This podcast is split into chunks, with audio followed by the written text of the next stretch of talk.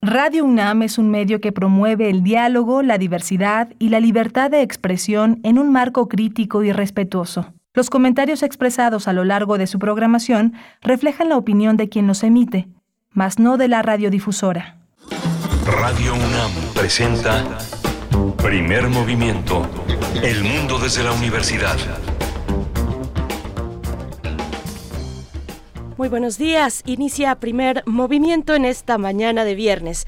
Ya es viernes 24 de marzo del 2023. Son las 7 con 4 minutos, 7 con 4 hora del centro del país. Buenos días, ¿cómo están? Sean bienvenidas, bienvenidos. Iniciamos de aquí hasta las 10 de la mañana por el 96.1 en la frecuencia modulada, Radio UNAM, el 860 de amplitud modulada y en la web www.radio.unam.mx. Así también en todas las plataformas que repiten la señal de radio. Muchas gracias por estar esta mañana, donde tendremos, bueno, contenidos interesantes y sobre todo muy culturales para pues eh, pasar el fin de semana.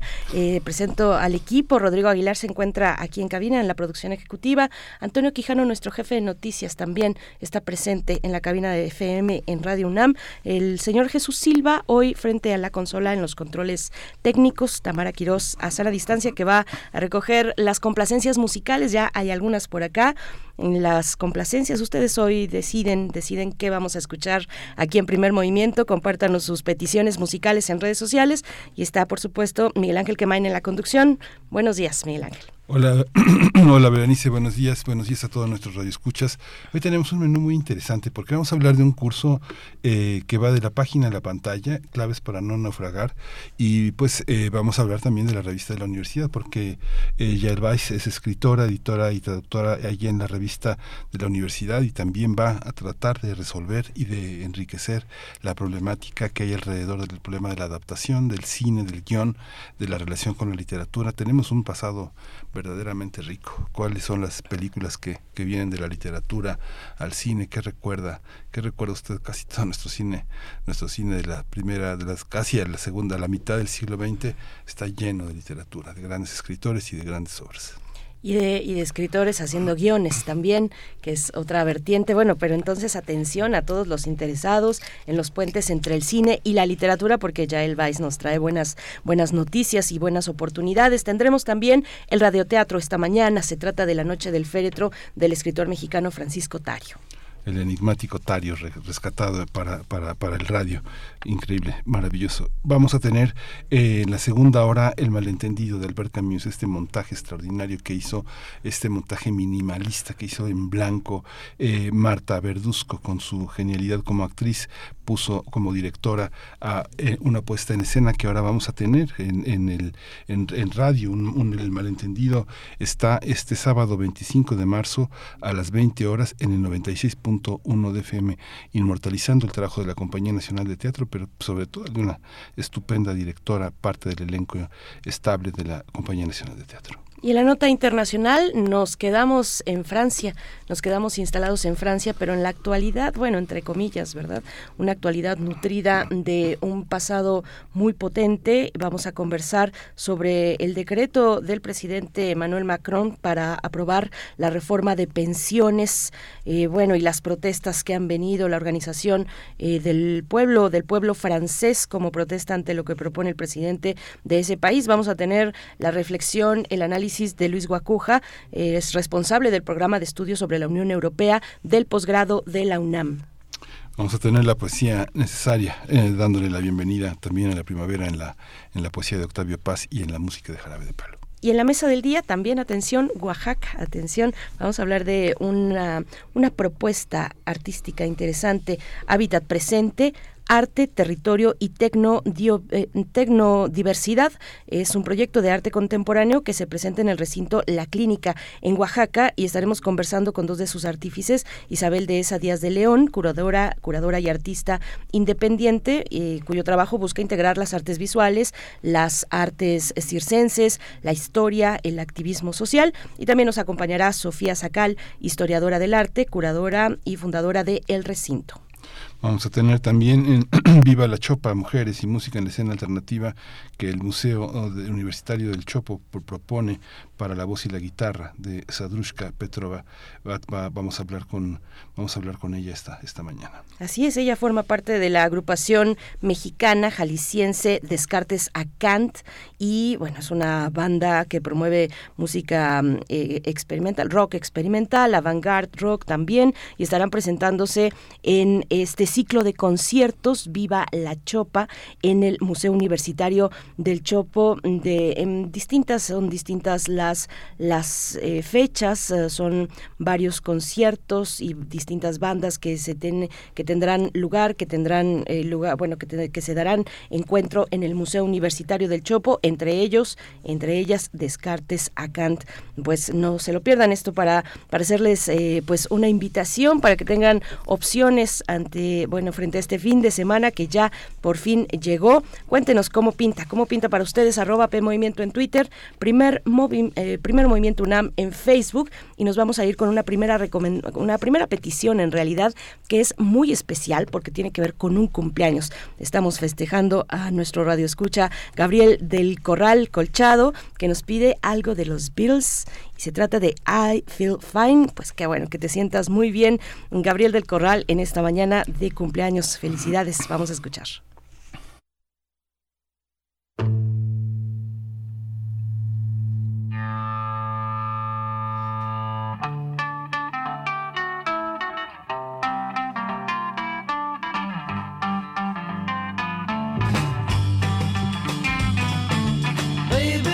to me, you know she's happy as can be, you know she said so.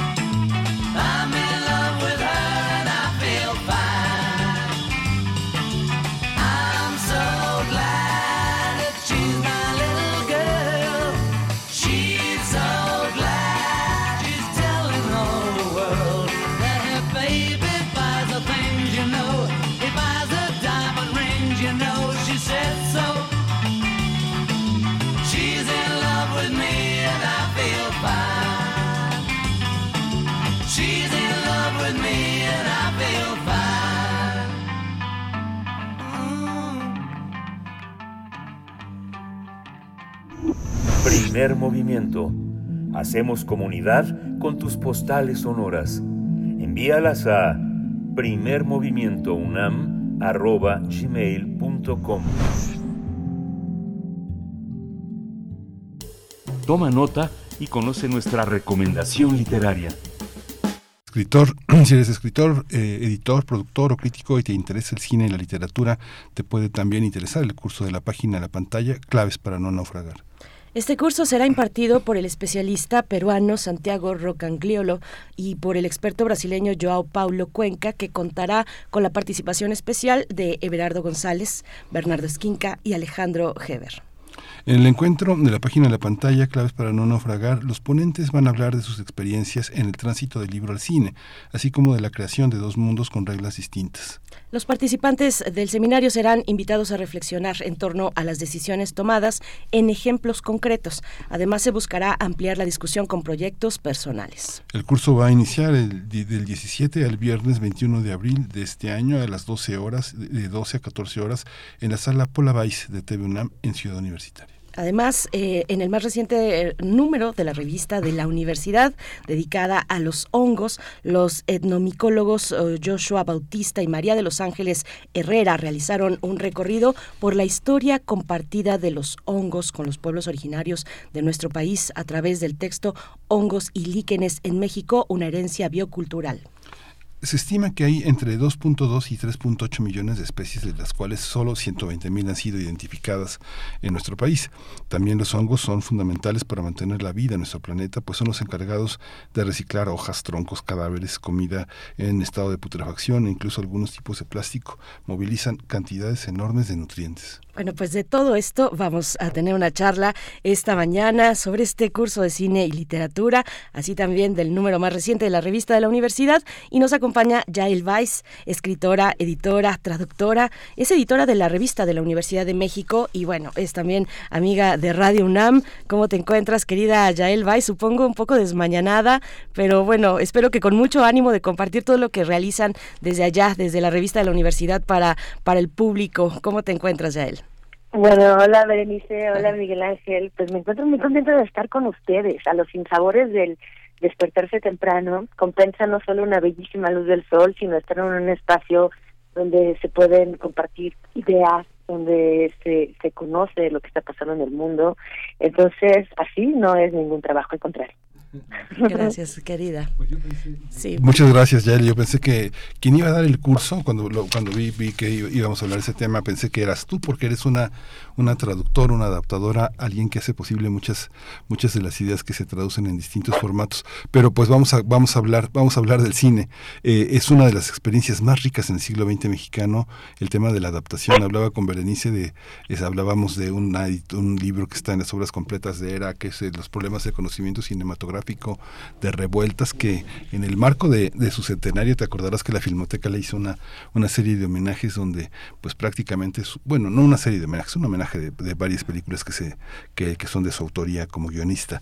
¿Cómo, cómo entender, cómo, cómo observas tú que eres una cinéfila este fenómeno en nuestro país?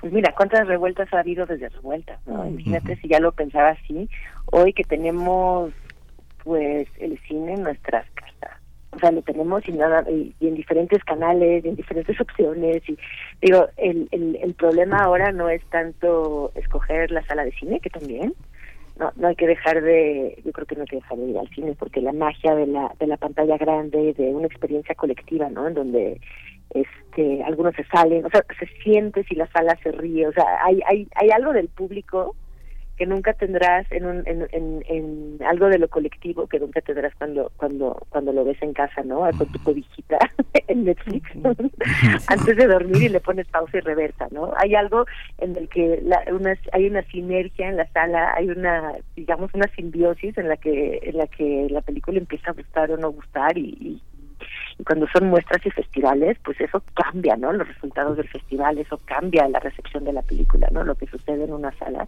yo creo que es que no se puede cambiar.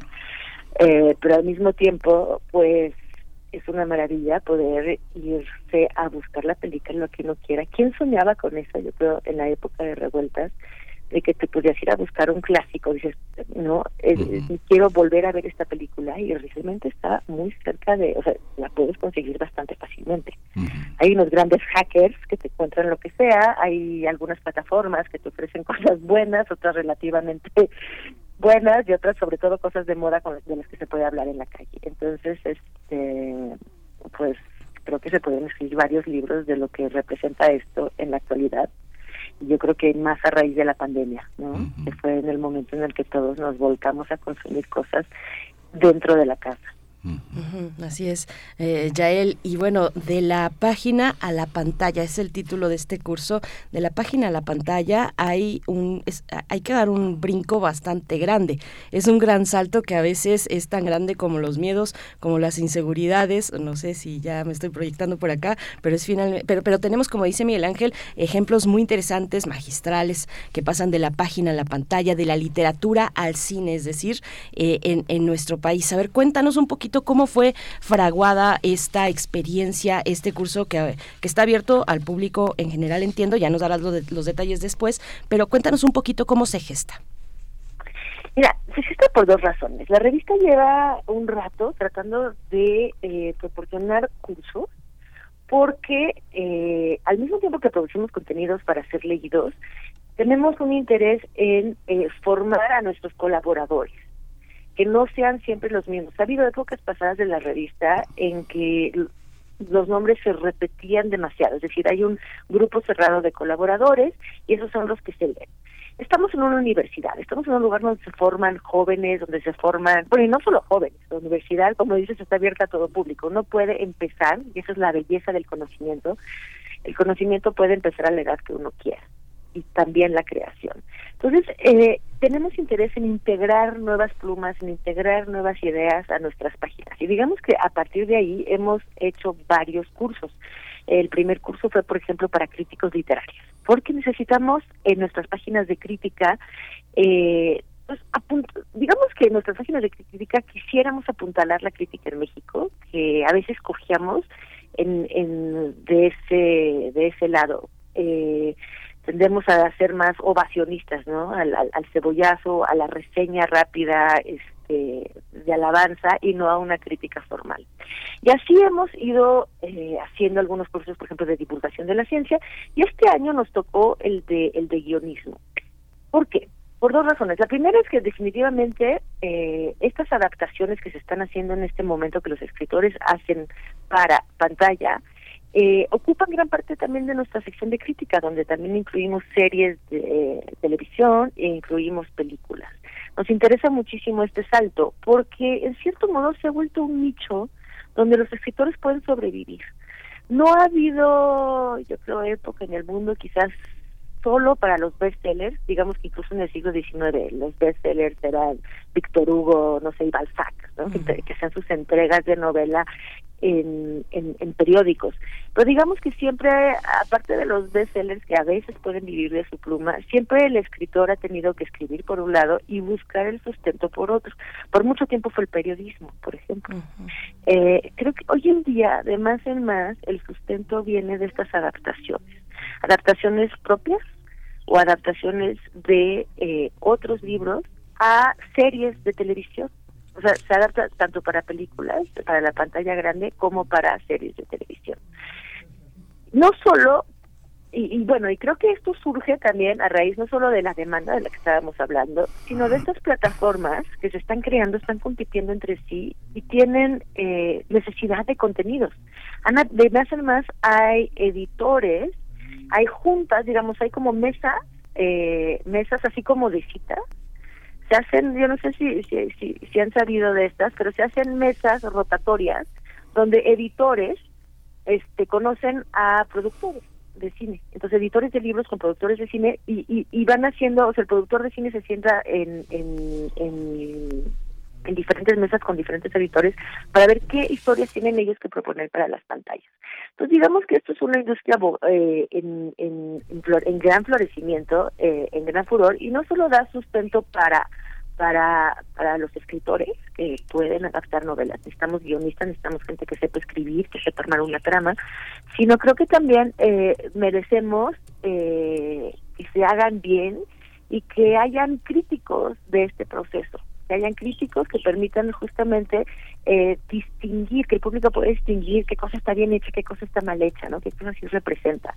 Entonces creo que, que, que, tratamos de abarcar todo eso con este curso, tratamos de, de abarcar tanto el proceso, tanto para quienes van a crear este proceso, quienes están interesados en adaptar historias propias o ajenas, como para quienes están interesados en hacer la crítica de esto.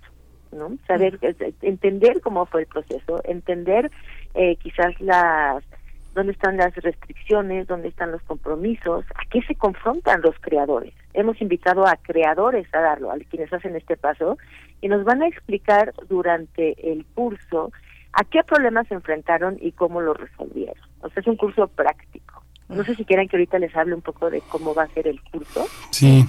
Sí, sí, sí. Yo eh, voy a ser un poco provocador, pero creo que, pues, con todo y con, todo y las mesas de, de, este, entre editores y cineastas, realmente gran parte de los cineastas mexicanos del siglo XXI creen, se creen capaces de hacer buenas historias de cine, ¿no? Ahí está Iñárritu con Bardo, que es este un licuado, una, una cosa totalmente este, de una, de una ilegibilidad, porque carece de, de un espacio literario importante. Lo mismo pasa con Amores Perros, que es también una, una, una cosa, pero narrativamente viejísima, ¿no? Digo, es pre-Hitchcock, ¿no? Y luego también el tema, el tema de este el infierno de Luis Estrada, muchas, muchas películas son verdaderamente pobres. Digo, Roma, ni se diga. Los recuerditos de alguien que, que cree que esa es narrativa, pues es algo, digo, del toro más, más sensato hace, hace Pinocchio. Pinocho, ¿no? Pero hay una, hay una gran carencia, prácticamente este, pasa con, con los cineastas que se creen autosuficientes, pero no lo son. Realmente la literatura es un, es un sostén. Cuéntanos del curso. A ver. sí, es muy provocador porque podríamos como debatir entre, entre los, los, este las opiniones y las distintas este lecturas que tenemos de las películas que has mencionado que, que si algo festejo eh, de Bardo y de otras eh, de otras que ahorita nombraste es que levantan debate y si levantan debate y si levantan pasiones es porque en cierto modo eh, lograron su objetivo que es poner el cine en la boca pública, en que la gente tenga esté provocada y quiere ir a ver de qué se trata, es decir, hacer la vida, hacer que sea que se, que esté vivo. Si todos estuviéramos de acuerdo y en el consenso estaríamos así con cara de aburrido viendo la tele nada más comiéndonos lo que supuestamente es bueno y aquí tenemos chance de debatir, ¿no? sobre lo que hacen nuestros nuestros, nuestros creadores. Eh, Pinocho, claro, gran adaptación. O sea, aquí estamos hablando, acabas también de mencionar historias que se adaptan y se vuelven a adaptar y, la magia es como cada adaptación hace algo distinto. Eh, hace algo distinto lo, y, y afortunado o desafortunado. Este curso eh, lo van a dar dos escritores que vienen a México este, para el curso. Vienen también para la fiesta del libro y la rosa. Tratamos, somos parte del comité organizador de la fiesta del libro y la rosa de la UNAM, que será el 21, 22 y 23 de abril en eh, el Centro Cultural Universitario. Eh, estas fiestas seguramente ustedes tendrán ocasión de hablar más a fondo de la programación, pero se trata también de una feria que está ah, tiene el eje el eje es la libertad de expresión, ¿no? y contra la censura y también cultura de paz. Estos dos escritores, que eh, Joao Paulo Cuenca y Santiago Roncagliolo, eh, han sido perseguidos por sus ideas, eh, sobre todo por la por la Iglesia, por sus por sus revelaciones en torno a a, los abusos religiosos. Y vienen a México y comparten el, el, el, toque, digamos, no solo de ser grandes escritores, sino de ser grandes adaptadores e incluso directores. Santiago Roncagliolo, este, que además eh, cuando que además escribió un libro dedicado al cine y a los espectáculos, porque lleva muchísimo tiempo circulando allí. Él es guionista eh, por estudio, no se convirtió, digamos que él estudió también guionismo, aparte de periodismo, y él escribió un libro que se llama El material de los sueños. Cuando hablábamos de la magia del cine, él, él le puso el material de los sueños. Y es bonito porque porque no te dice que esos son los sueños, sino que te dan material para tú a tu vez soñar.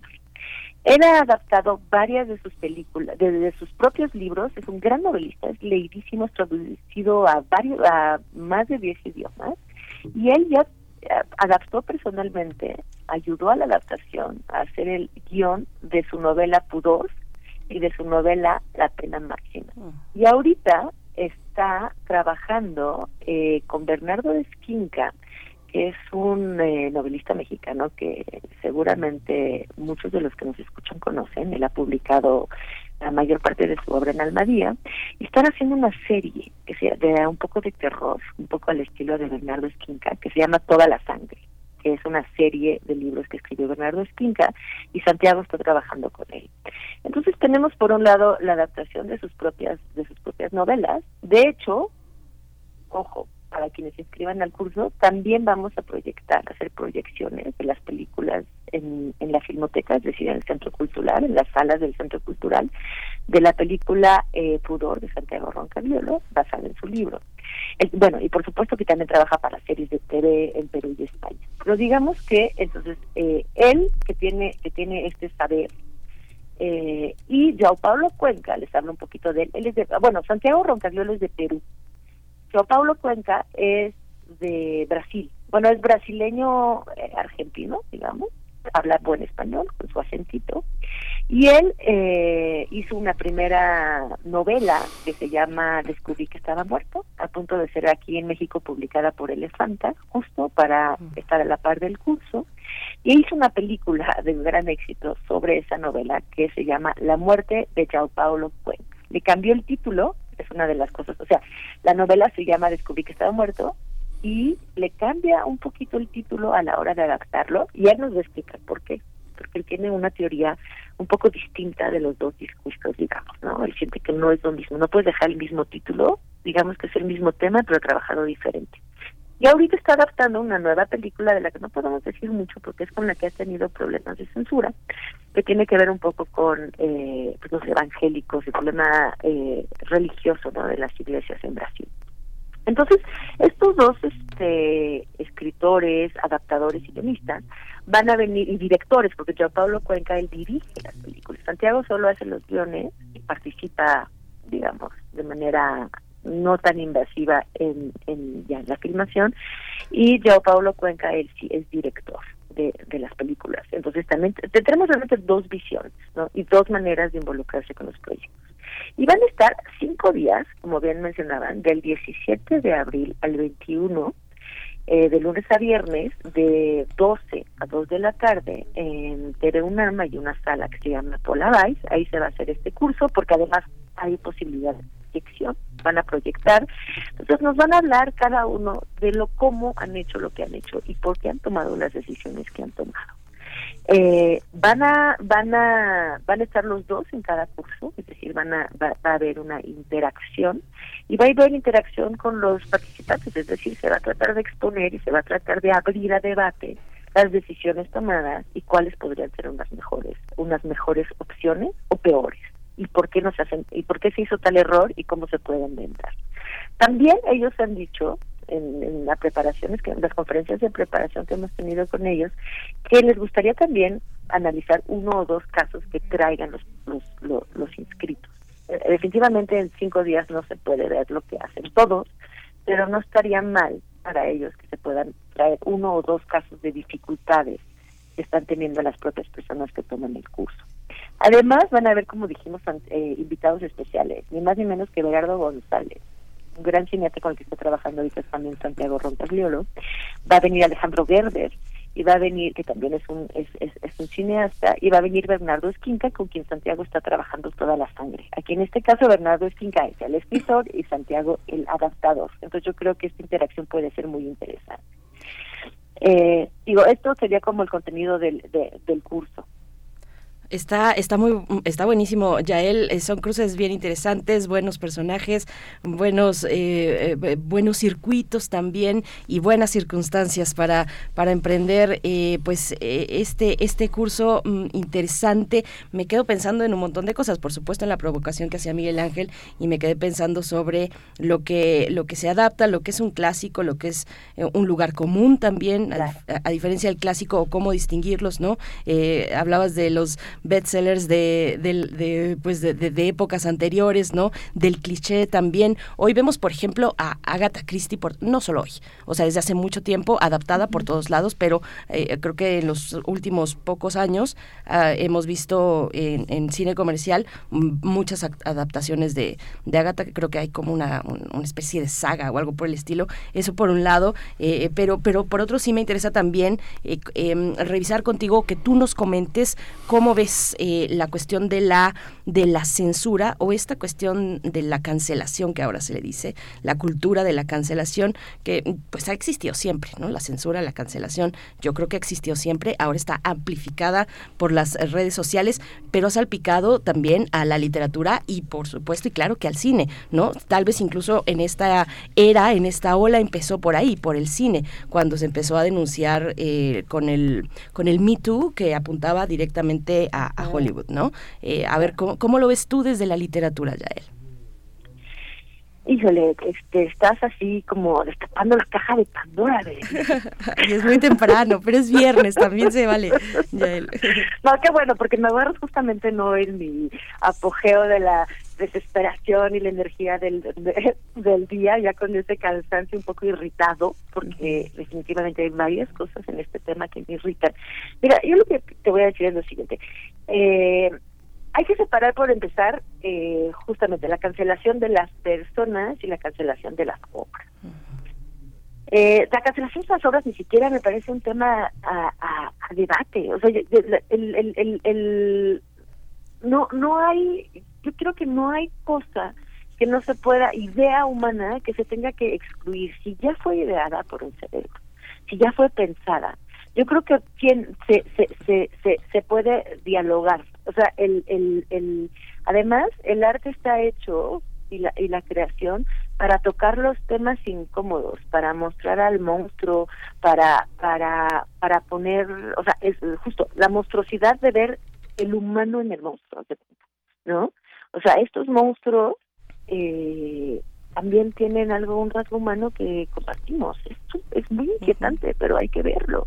Eh, digamos que, que, que el arte no tiene que hacer con eh, lo políticamente, por ejemplo, correcto. Es un algo que, que, creo que entraña su propia descalificación, porque si es políticamente correcto, entonces pues, úsenlo en la política. Lo políticamente correcto aplica en el, en el ámbito de quizás de la política, de los discursos hechos para, para convencer y atraer a la mayoría, pero no eso no es lo correcto forzosamente, lo correcto es otra cosa que lo políticamente correcto.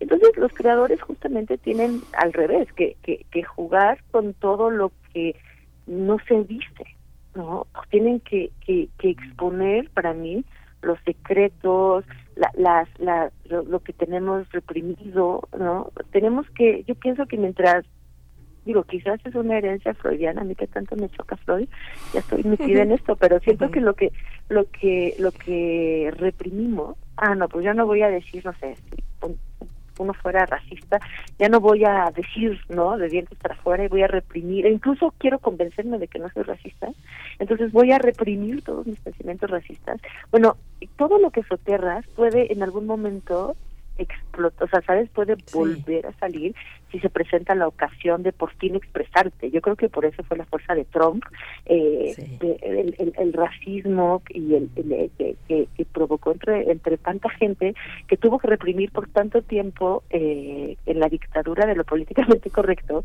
En cuanto alguien les abre la compuerta de exprésense, digan todo su odio, pues viene al triple, ¿no? Viene con muchísimo más fuerza. Entonces yo yo yo creo que eh, que, que no hay tema censurable, que todos los temas deben ponerse en la mesa. Eso. Eh, en cuanto a la creación, y, o sea, no si explico, incluso, o sea, el Me o sea, definitivamente estamos todos contra contra el abuso.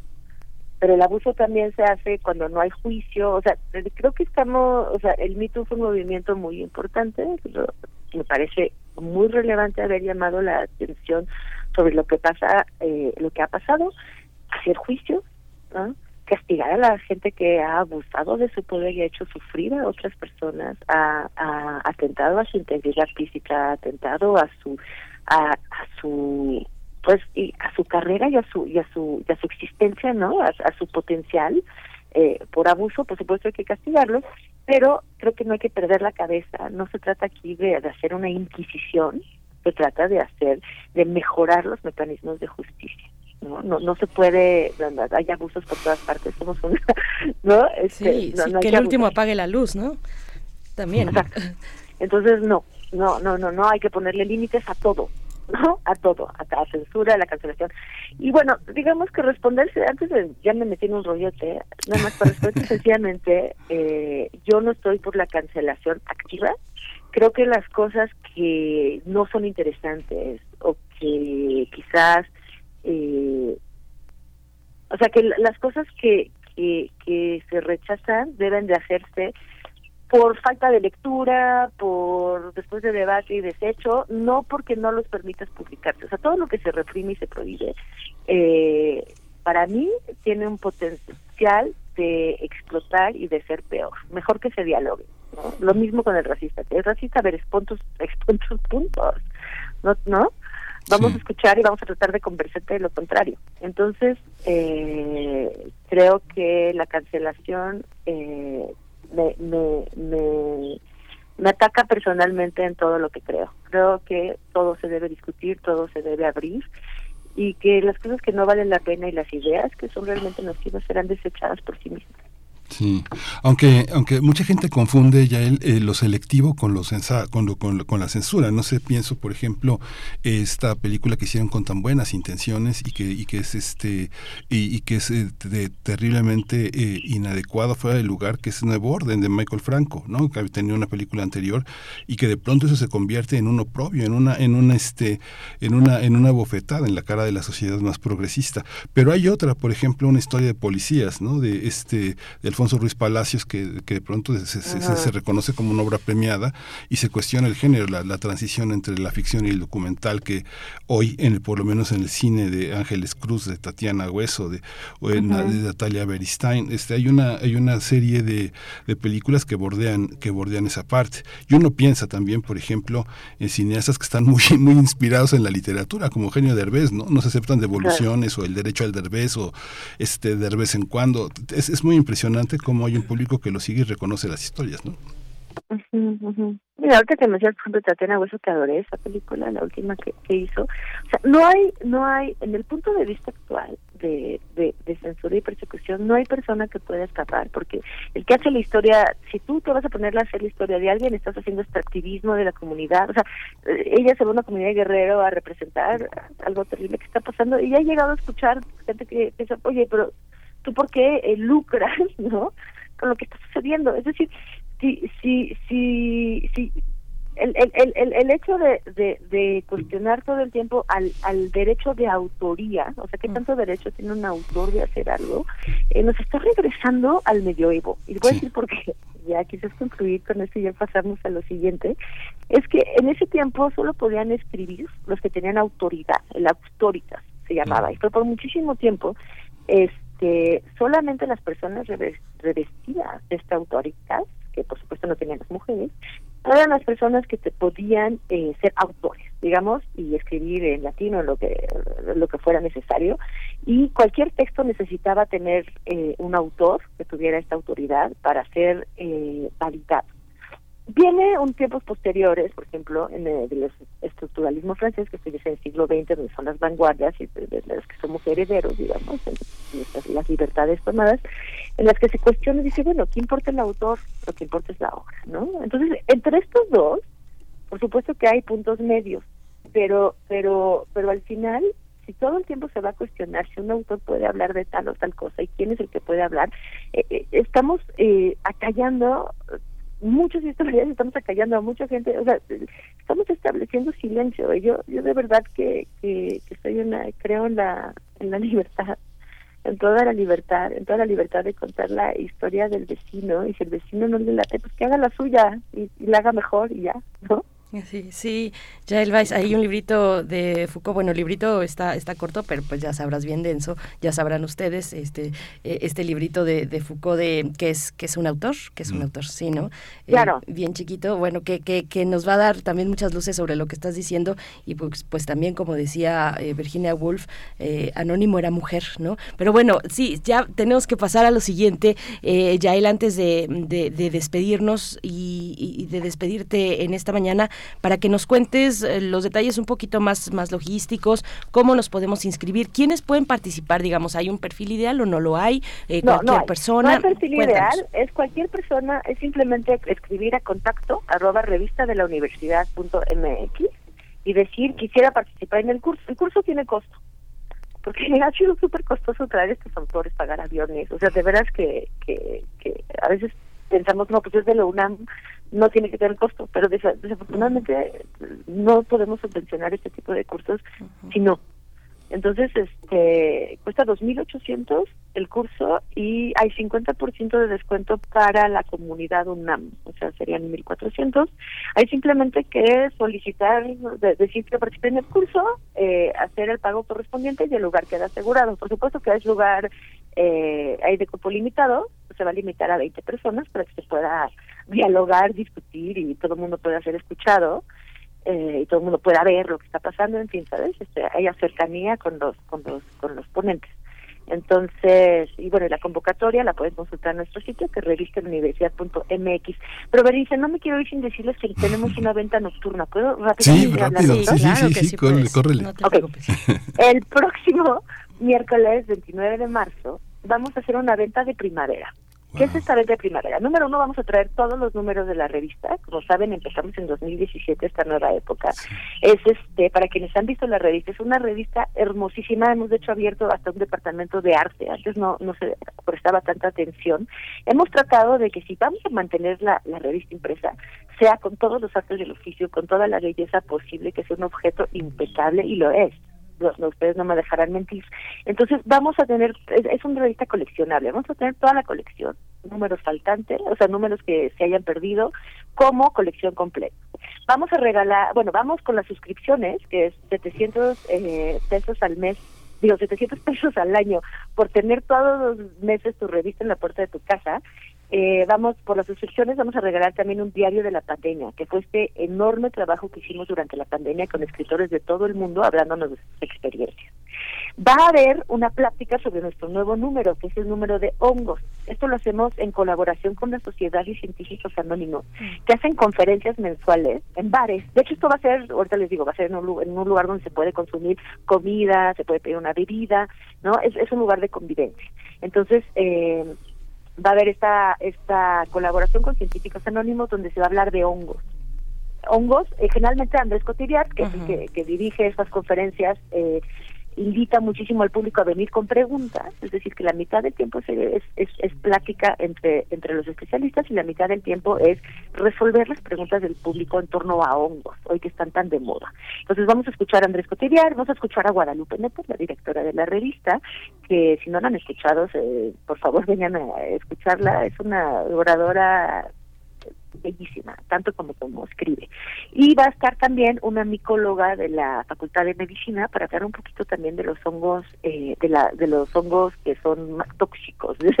Tóxico es desde alucinógeno hasta los honguitos del pie, ¿no? Entonces vamos a hablar de hongos comestibles, vamos a hablar de, de, cambio climático, vamos a hablar de hormigas que se alimentan de hongos, vamos a hablar de micelios, ¿no? Estamos parados sobre un gran micelio, en fin, va a haber una gran charla sobre hongos con todas las dudas que ustedes tengan. Y para terminar, va a haber electrocumbia, dos horas de toquín de electrocumbia con sonido La Revoltosa. Una chica que mezcla increíble.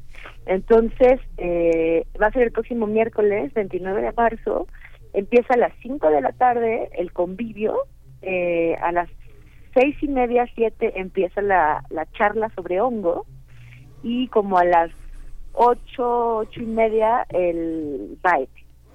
Va a ser en el Jardín La Mano, el Centro Cultural La Mano en Coyoacán híjole, ahorita no tengo, porque es sobre, creo que es sobre Francisco Sosa. Es Francisco Sosa, adelantito de la de la fonoteca, ahí está, ese lugar ah, del mismo lado. Sí, sí, un poquito adelante, por ahí, por ahí lo vamos a encontrar ya él. Y ahí hay bebidas, hay comida, hay un patio, hay un este una terracia, son como un patio, un espacio abierto increíble. De hecho te he visto ahí, Berenice, que lo Sí, nos hemos visto ahí, no sé en qué condiciones ya él, pero es momento de despedir esta charla antes de que empecemos a contar eh, cuestiones ahí, eh, pero pero te, te pues te abrazamos, te agradecemos abrazamos a todo el equipo de la revista de la universidad. El próximo miércoles 29 de marzo, 5 de la tarde en la mano, ahí en Francisco Sosa, en Coyoacán. todos, vengan a conocer. Sí, yo voy a y, y, podemos parar ya el domingo 9 de abril, arrancar el 29 de marzo y seguir el 29 de abril. Pues ya, ya nos despedimos. Muchísimas gracias por tu participación y bueno, estamos en estamos al habla, estamos en contacto. Ojalá tenga mucha gente este curso. Muchísimas gracias, Berenice Miguel Ángel. Eh, les deseo un excelente programa eh, para terminar este viernes y un excelente fin de semana a todos. Saludos a la audiencia. Gracias, gracias. Un abrazo. Yael Weiss, eh, editora de la revista de la universidad. Vamos con el radioteatro de esta mañana. Bueno, pues eh, la obra de Francisco Tario, escritor mexicano, La Noche del Féretro. Volvemos en un momento. Primer movimiento. Hacemos comunidad con tus postales sonoras. Envíalas a primermovimientounam.gmail.com Cuando cuentes cuentos, Recuerda los de primer movimiento.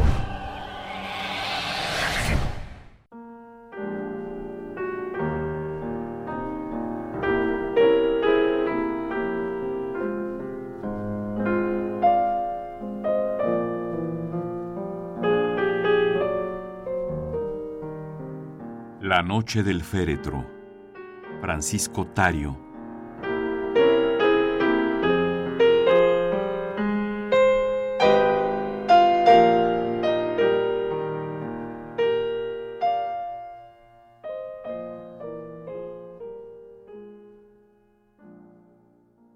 Entró un señor enlutado, con los zapatos muy limpios y los ojos enrojecidos por el llanto. Se aproximó al empleado y dijo, Necesito un féretro. Oí distintamente su voz ronca y amarga, seguida por una tos irritante que, de estar yo dormido, me hubiera hecho despertar. Oí también, en aquel preciso momento, el timbre de la puerta en la casa contigua y el ladrido del perro, quien anunciaba así su alegría. El empleado dijo, Pase usted. Y pasó el hombre sigilosamente, con un poco de asco, mirando a diestra y siniestra como una reina anciana que visita un hospital. Parecía un tanto avergonzado del espectáculo, de aquellos cajones grises, blancos o negros, que tanto asustan a los hombres, y de aquella luz amarilla y sucia que daba al local cierto aspecto de taberna. Mi compañero de abajo se enderezó cuanto pudo para explicarme. El cliente es rico, con que tú serás el elegido. La noche era fría, lluviosa, y soplaba un viento de nieve. No apetecía yo, pues, moverme de aquel escondrijo tan tibio, cubiertos mis largos miembros con una suave capita de polvo, y mucho menos aventurarme, Dios sabe con qué rumbo, por esas calles tan húmedas y resbaladizas. El enlutado seguía tosiendo y examinando uno a uno los féretros. Nos miraba curiosamente, sin aproximarse demasiado, cual si temiera que uno de nosotros en un momento dado pudiera abrir la boca y tragarlo. En voz baja, respetando fingidamente el dolor del cliente, iba el empleado elogiando su mercancía, haciendo notar, entre otras cosas, su sobriedad, duración y comodidad. De súbito, advertí sobre mi espina un cosquilleo bien conocido, el empleado me quitaba el polvo ceremoniosamente con un cepillo de gruesas cerdas que me produjo risa. Procuré estrecharme contra el muro, observando de soslayo al enlutado.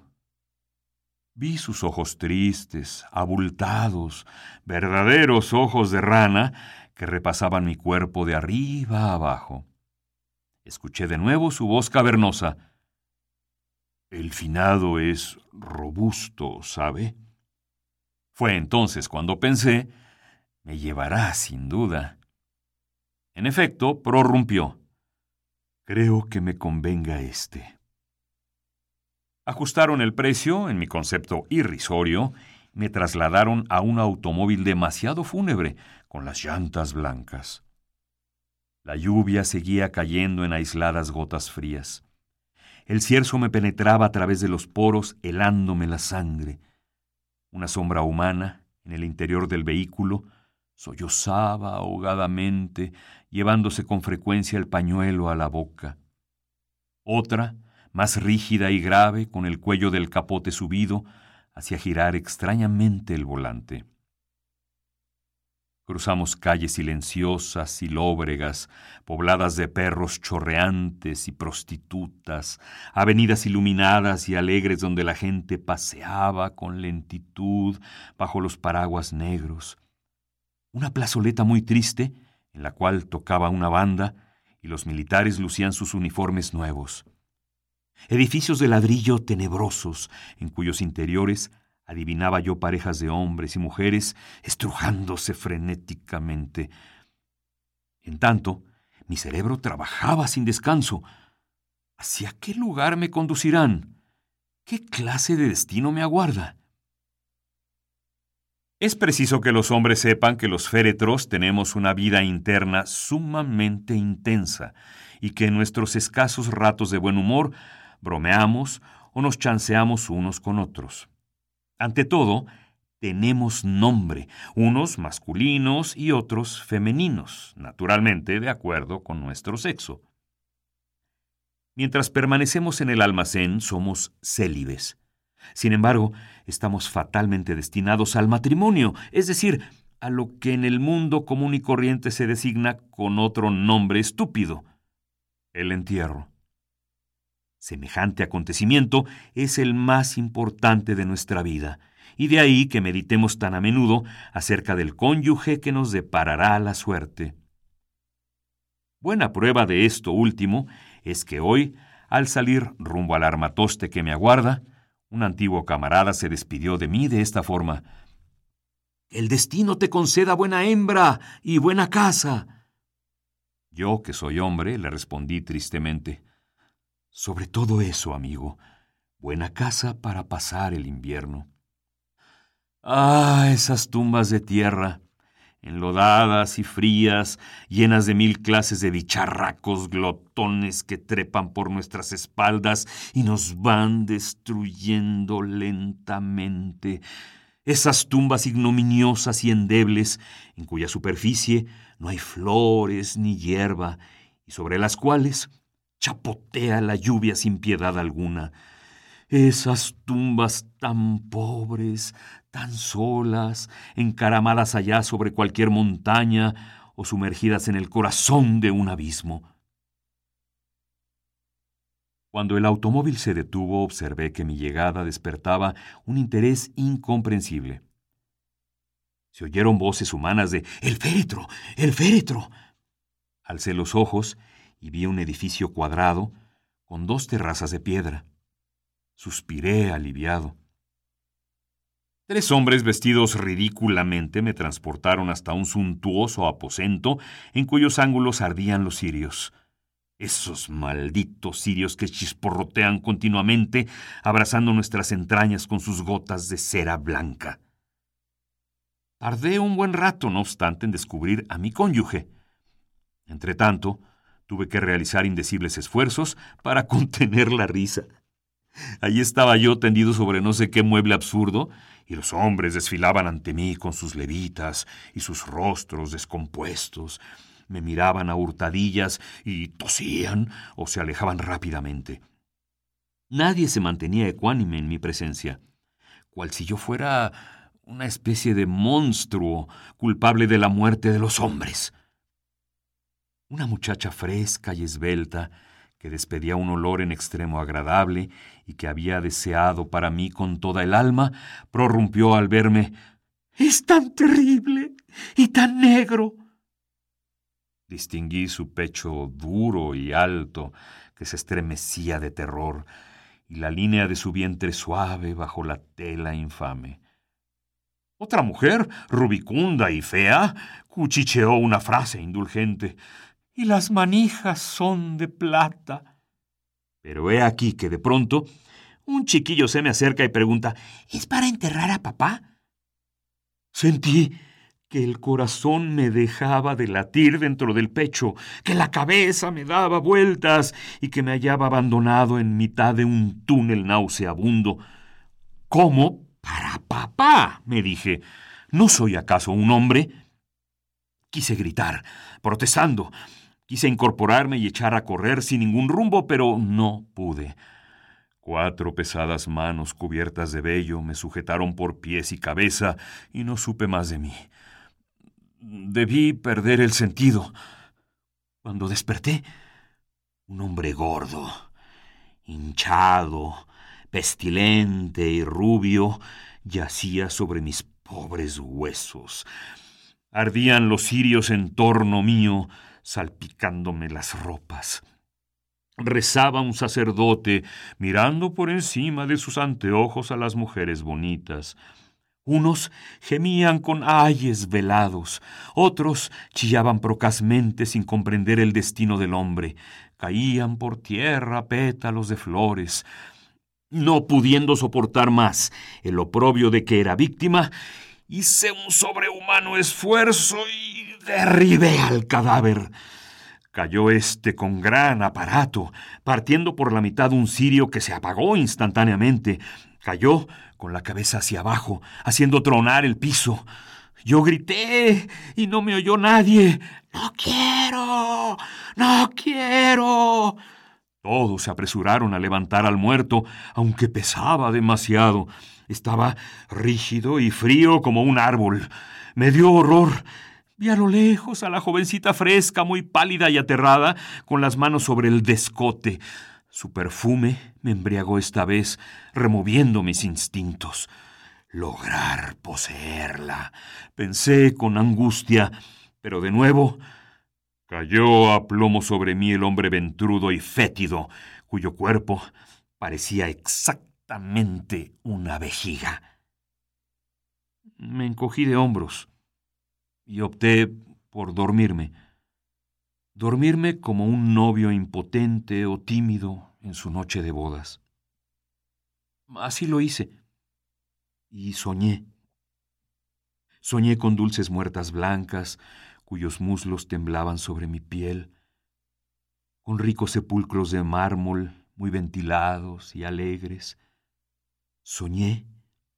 Las imágenes ibaríticas me hicieron tanto mal que cuando abrí los ojos y vi penetrar el sol por las vidrieras, me sentí exhausto, vacío, postrado, como deben sentirse los hombres después de una óptima noche de continuos placeres.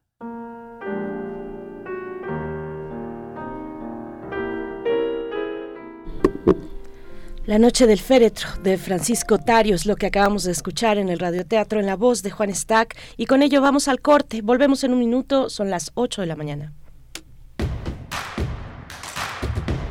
Síguenos en redes sociales. Encuéntranos en Facebook como Primer Movimiento y en Twitter como arroba PMovimiento. Hagamos comunidad.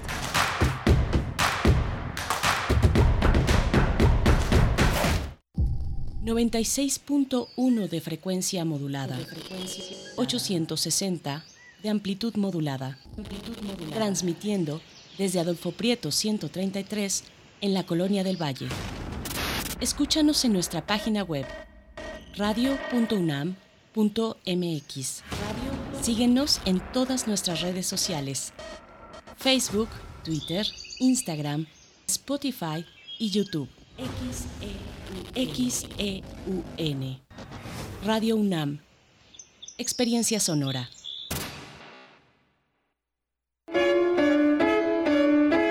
Vladi y su legado. La pintura como santidad, ¿no? La pintura no. Todavía hoy día yo rechazo la comercialidad como una expuridad, ¿no? Me, da vergüenza vender, ¿no? Y, y creo que el pintor no debe vender prácticamente. Acompáñanos a descubrir y a conocer a Vladi, pintor, muralista, dibujante y grabador, en sus propias palabras, al lado de sus alumnos, estudiosos, críticos y curadores de arte. Sábados y domingos del 25 de marzo al 23 de abril a las 13.30 horas por el 96.1 de FM. Radio UNAM. Experiencia sonora. Cultivemos el gusto por el arte escrito y el ejercicio de la imaginación al lado de María Ángeles Comezaña en Al compás de la letra. rutas literarias para viajar entre textos, poemas y cartas. Todos los jueves a las 18 horas por el 96.1 de FM. Radio UNAM. Experiencia sonora. Si te interesa proveer de bienes o servicios a partidos políticos, coaliciones, precandidaturas, candidaturas, aspirantes y candidaturas independientes, debes inscribirte y estar activo en el Registro Nacional de Proveedores. Es rápido y fácil. Realiza tu alta en rnp.ine.mx. Si ya te inscribiste, mantén actualizada la información de los bienes y servicios que ofreces. Recuerda que si no estás en el RNP, no podrás ofrecer tus bienes o servicios. Mi INE es valioso porque mi INE nos une.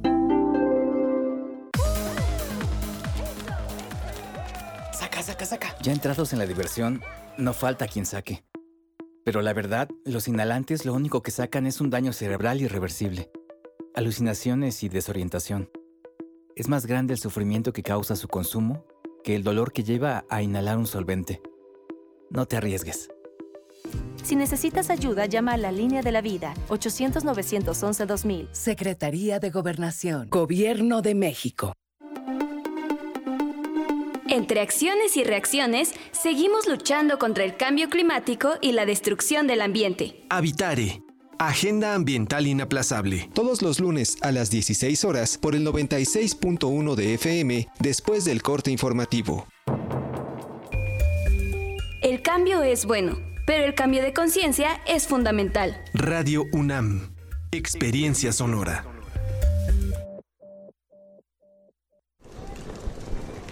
Hola Juan. Hola Oscar. ¿Ya te has dado cuenta que llevamos mucho tiempo juntándonos en esta transmisión? Y ahora nos juntamos para hacer este promocional de nuestro propio programa. Sí, hombre, en esta ocasión no es así un encuentro casual. Las Esquinas del Azar, todos los martes a las 10 a.m. y retransmisión los sábados a las 4 p.m. por el 96.1 de FM. Radio UNAM. Experiencia sonora.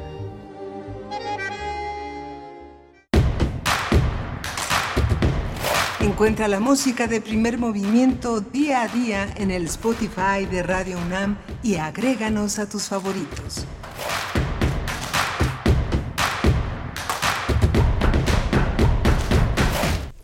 Hola, buenos días. Ya son las 8 de la mañana con 5 minutos en este viernes 24 de marzo. Ya estamos eh, a un pie de terminar este mes, de este gran mes. Tiene muchas, muchas festividades muy importantes, muy que dan muchísima, muchísima ilusión y mucho de qué hablar.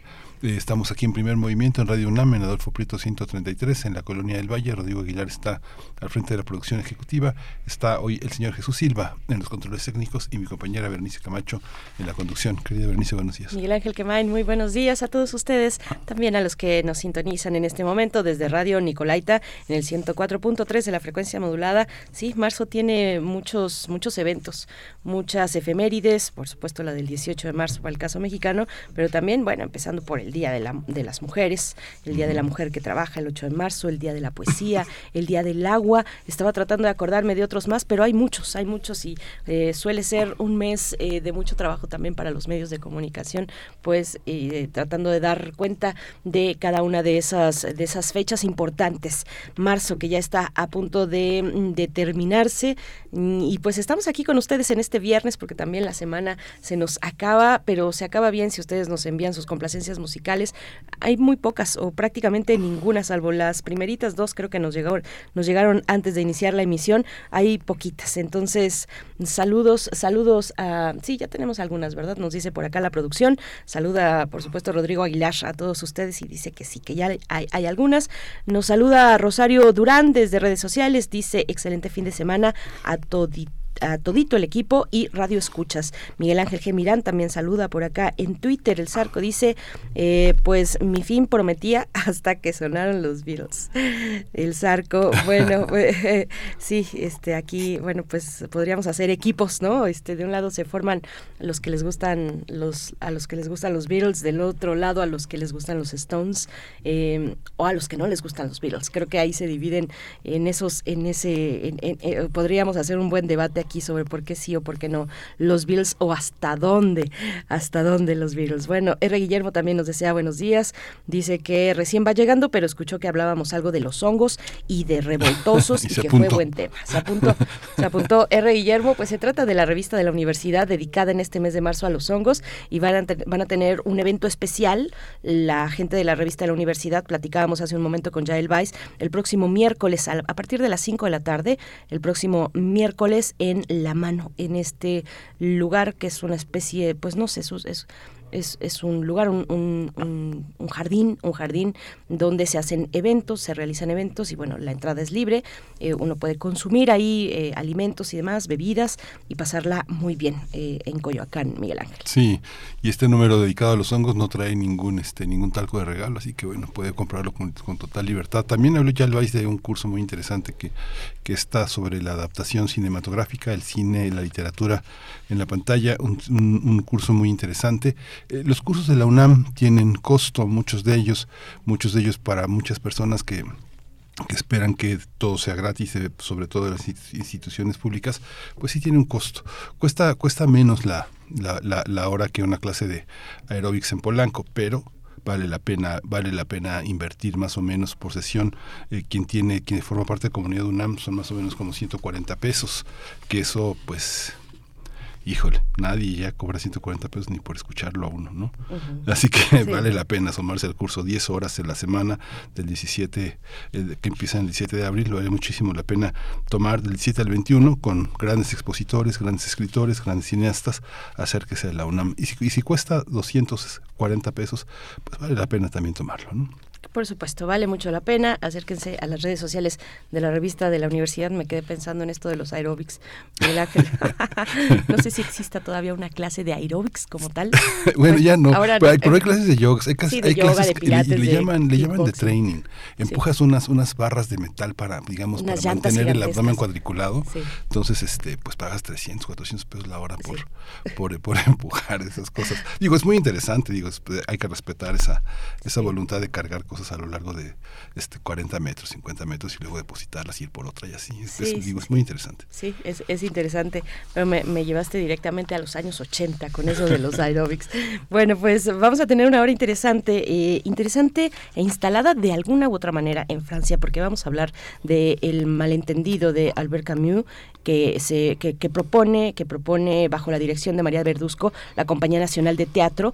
Y bueno estaremos a, a, conversando con ella precisamente con Marta Verduzco actriz mexicana que ha participado en cine en teatro en televisión. Es directora de esta obra El malentendido Sí, nada menos que tiene dos actores que son uno de los grandes actores del, del siglo XX que han llegado hasta nuestro siglo con una con, con, con salud, vivos, muy importantes, Ana Ofelia Murguía y Farnesio Bernal, que están en esta obra que es eh, inmortal y que pues ahí notamos la mano de nuestra querida Carmen Limón, porque ese van a quedar para siempre con nosotros en el radio, la Compañía Nacional de Teatro, uno de los montajes más bellos del malentendido de, eh, Marta Verduzco, hace posible que se reúnan una enorme cantidad de talentos, Pascal en la, en la iluminación, Gabriel Joaquín Gutiérrez Heras en la composición, ya no está con nosotros, estrenó en 2010 la obra, murió Joaquín en 2012, pero hay verdaderas, verdaderas estrellas, muchas, muchas voces importantísimas para el radio. Por supuesto. Y bueno, en la nota internacional hablaremos de Francia, Francia y lo que pues sigue ocurriendo.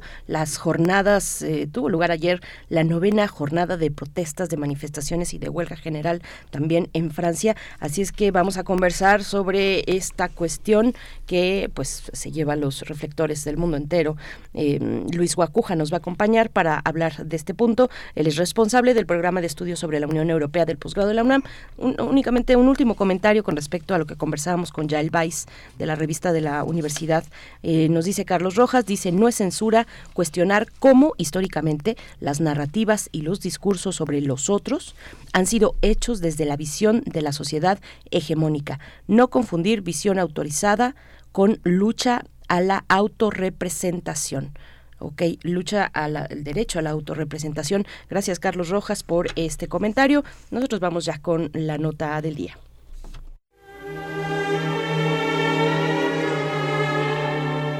Teatro, teatro, teatro. Corre el telón y disfruta de la función.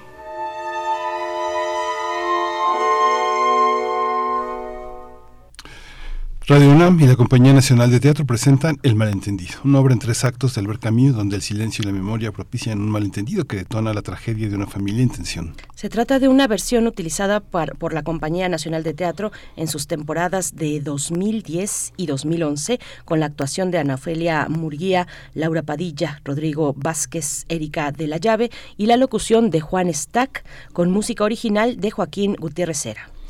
El estreno de la versión radiofónica de El Malentendido va a ser mañana sábado a las 8 de la noche por el 96.1 de frecuencia modulada. Eh, la, la, puesta en escena plantea la historia de un hombre que dejó la casa materna dos décadas atrás, sin embargo decide volver casado para compartir su felicidad y fortuna con su madre y hermana. Sin embargo, estas mujeres atienden un hostal donde realizan acciones inaceptables con la intención de reunir lo necesario para ir al país del sol y del mar. Finalmente, el silencio y la memoria eh, endurecida propician un malentendido que detona la tragedia de una familia en tensión. Pues vamos a conversar sobre este estreno de la versión radiofónica del Malentendido. Y hoy está con nosotros Marta Verduzco. Ella es actriz, eh, es una mujer de teatro, de cine, de televisión, dirige El Malentendido y es un gusto conversar con ella. Marta Verduzco, buenos días. Bienvenida. Hola, ¿qué tal? Buenos días. Gracias, bienvenida. Eh, eh, te saludamos Miguel Ángel Quemain y Berenice Camacho. De este lado del micrófono, Marta Verduzco. Bueno, pues dónde ubicar esta obra de, Albert Camus. Como eh, es una obra que se publicó durante la ocupación nazi en los últimos años, 1944. Se, se, se, se escribió y se publicó durante la, ocupación nazi en Francia. Y bueno, hoy Francia vuelve a llamar, vuelve a, a, voltearnos la mirada hacia allá y bueno, pensar pensar en una vez más en ese país, pero, pero con esta adaptación, el malentendido, cuéntanos un poco, pues, eh, qué, qué significa, cómo, cómo entender, cómo entrarle a esta obra. Pues mira, el malentendido la dirigí por puro... No la iba a dirigir yo, la iba a dirigir otro director y no sé por qué a la mejor no quiso y creo que Neuferia fue quien propuso que la dirigiera yo entonces yo no tengo, ¿qué te diré?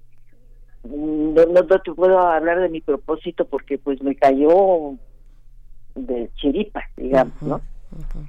Eh, y bueno, me, me gustó muchísimo porque pues porque es una obra sensacional y tuve unos actores muy buenos y, y tuvo éxito. ¿Qué más te puedo decir? Qué modesta, Marta, por sí. favor. Esa, eso de las chiripas, este, de, tienes una enorme trayectoria en teatro con los mejores directores, desde Poesía en Voz Alta, siendo testigo de la emergencia de la Casa del Lago, estar con los grandes, grandes este, escritores y los grandes poetas de la escena. ¿Cómo, ¿Cómo hacer de esta chiripa algo tan trascendente? Joaquín Gutiérrez Heras ya no está con nosotros.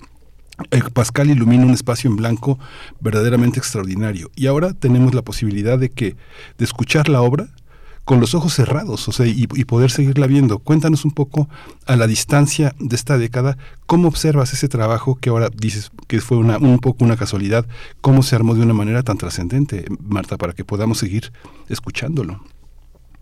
Bueno, pues te digo que, que yo no, no pensé en, en nunca en dirigir esa obra y me llamaron porque la otra persona no quiso. Y bueno, pues yo lo que hice fue primero entusiasmarme por la obra, segundo me arropé con, con la música de, Joaquín Gutiérrez en fin, tuve muy buenos colaboradores y muy buenos actores. Y, eh, bueno, pues lo, hice lo, lo, lo mejor que pude y afortunadamente tuvo tuvo éxito. Eh, pero te digo, yo yo no te puedo hablar de de mi, mi, mi, propuesta porque nunca fue mi propuesta. La persona que lo iba a hacer no quiso o no pudo y entonces me llamaron a mí y pues entré a, al como como quien dice este pues sí entré un poco de chiripa no de, Chiripa, nos dices Marta Verduzco, pero una vez que la obra, que el proyecto llega a tus manos, pues hay que poner eso, manos, manos a la obra. Eh, ¿qué, qué, ¿Cómo fue? ¿Cómo fue aquel momento eh, de ¿qué, ¿qué, implica para, para una dirección eh, teatral, una dirección eh, como la tuya, entrarle a un texto como El Malentendido? ¿Cómo fue? Cuéntanos un poco de aquel momento, una vez que ya tienes el material en tus manos, empiezas a pensarlo, a leerlo, a darle las texturas necesarias para, para representar a Camus. Pues te digo que fue así y yo no tuve más remedio que, que, hacerlo. No te puedo decir que eh, hice todo un plan porque no había tiempo para hacer un plan, un, planteamiento mío, mío. Y, eh, y, lo único que hice fue arroparme con, con, con eh, Joaquín, con la escenografía, con los mismos actores. Y para mí pues fue muy, muy, muy interesante y muy importante porque pues porque es un es un, un buen texto pues no mejor dicho es una magnífica obra no y pues me puse a trabajar y afortunadamente conté con, con toda esta gente que me arropó y que nos pusimos de acuerdo en todo y salió el malentendido si alguien sabe lo que es actuar y respetar el trabajo actoral, eres tú, que durante tantos años has estado, has estado bajo la batuta de grandes directores. Eh, has, este, has, dirigida, has estado dirigida por, hiciste Teseo en, en, el 62 con Novo, estuviste con Germán Castillo, con Hugo Iriart, con Sergio Jiménez, con Salvador Telles, con Miarnau. ¿Cómo, qué se siente, digamos, trabajar con dos maestros, que dos maestros acepten, como Farnesio y como, y como Ana Ofelia, que los dirija otra actriz, una actriz que podría ser su alumna, ¿no? ¿Cómo, cómo fue ese trabajo y cómo lo observas ahora? Eh, creo que Ana Ofelia tiene 96 años y Farnesio creo que 97. Eh, No, Ana Ofelia no tiene 96 años. Ana Ofelia ah, no, 91, ¿no? Eh, ¿Nació en 33? ¿Sí? Sí, nació en 33 Ana Ofelia. Pues yo pensé que era solamente dos años mayor que yo, pero No, nació en 33. Farnesio nació en 1926. Bueno, Farnesio sí. Bueno, pues mira, estos actores yo siempre los he admirado. Eh, fui realmente también eh, de la misma época de Ana Ofelia ella me lleva creo que dos años a algo así, ¿no? Y bueno, pues son actores que, que siempre han sido muy buenos actores y que afortunadamente me tocaron a mí porque cuando me llamaron ya el elenco estaba escogido, yo no lo pude escoger, pero mejores actores no pude haber encontrado, francamente. Sí, y convivir con actores jóvenes, ¿verdad, Bernice? Sí, convivir con, con actores jóvenes, hacer eh, puentes entre generaciones, eh, Marta Verduzco, y, eso por un lado, y por otro también preguntarte, bueno, sobre esta adaptación al radio, eh, esta, esta adaptación al radio donde, bueno, pues qué, qué interesante y qué y qué y qué riqueza, ¿no? Y qué riqueza poder tener el malentendido en otros en otro en otro lenguaje en, un, en el lenguaje del sonido. Eh, a ver, cuéntanos un poquito de los desafíos, por favor, de, de, eso, de adaptar una obra como esta del escenario a, al, al sonido, a la radio. Bueno, pues mira, eso realmente no lo hice yo, lo hizo el radio realmente, porque nosotros lo único que hicimos fue relatarlo y atraer eh, la atención por las voces, nada más, ¿no? Entonces, ¿Sí? Sí, sí, sí. Bueno, te digo, entonces, no, es el texto es tan maravilloso que se puede adaptar o se puede oír se o se puede oír y ver que eso es fantástico no pero es tan, eh, el texto es tan bueno que que se puede solamente oír y tú hacer tus propios tus propias imágenes digamos no sí Sí, y en ese hacer propias imágenes no es cosa sencilla. No es cosa sencilla, sobre todo si uno está acostumbrado a la escena, ¿no? Al juego con las luces, al juego, eh, digamos, en una presencialidad del público, a percibir las reacciones de, del público, de los espectadores, sobre lo que está sobre las, las tablas, la tarima, la escena, el escenario. Eh, acá hay que traducir muchísimas cosas, bueno, todo tiene que traducirse, incluso los silencios son de lo más importante también en, en, en el sonido, en, en la radio, ¿no? Pues mira, todo eso se lo debemos gracias a Camille. Porque yo, yo no hice más que más que reproducir las voces, en las voces de la obra. Entonces realmente te digo, Camille es tan bueno que lo puedes oír o lo puedes oír y ver a la vez, ¿no?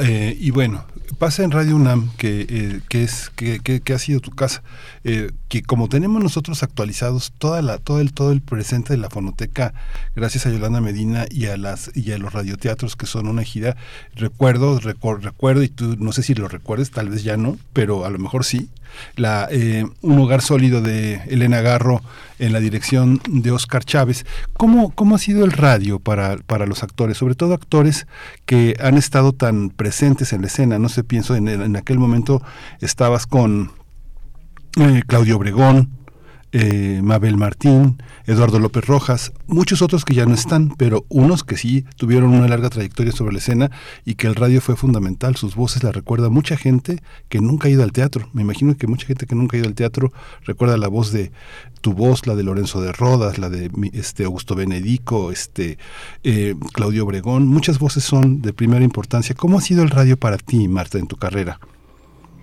Pues para mí ha sido muy importante porque mira, yo durante mucho tiempo trabajé en la Casa del Lago, que era también dependencia de la UNAM, ¿no?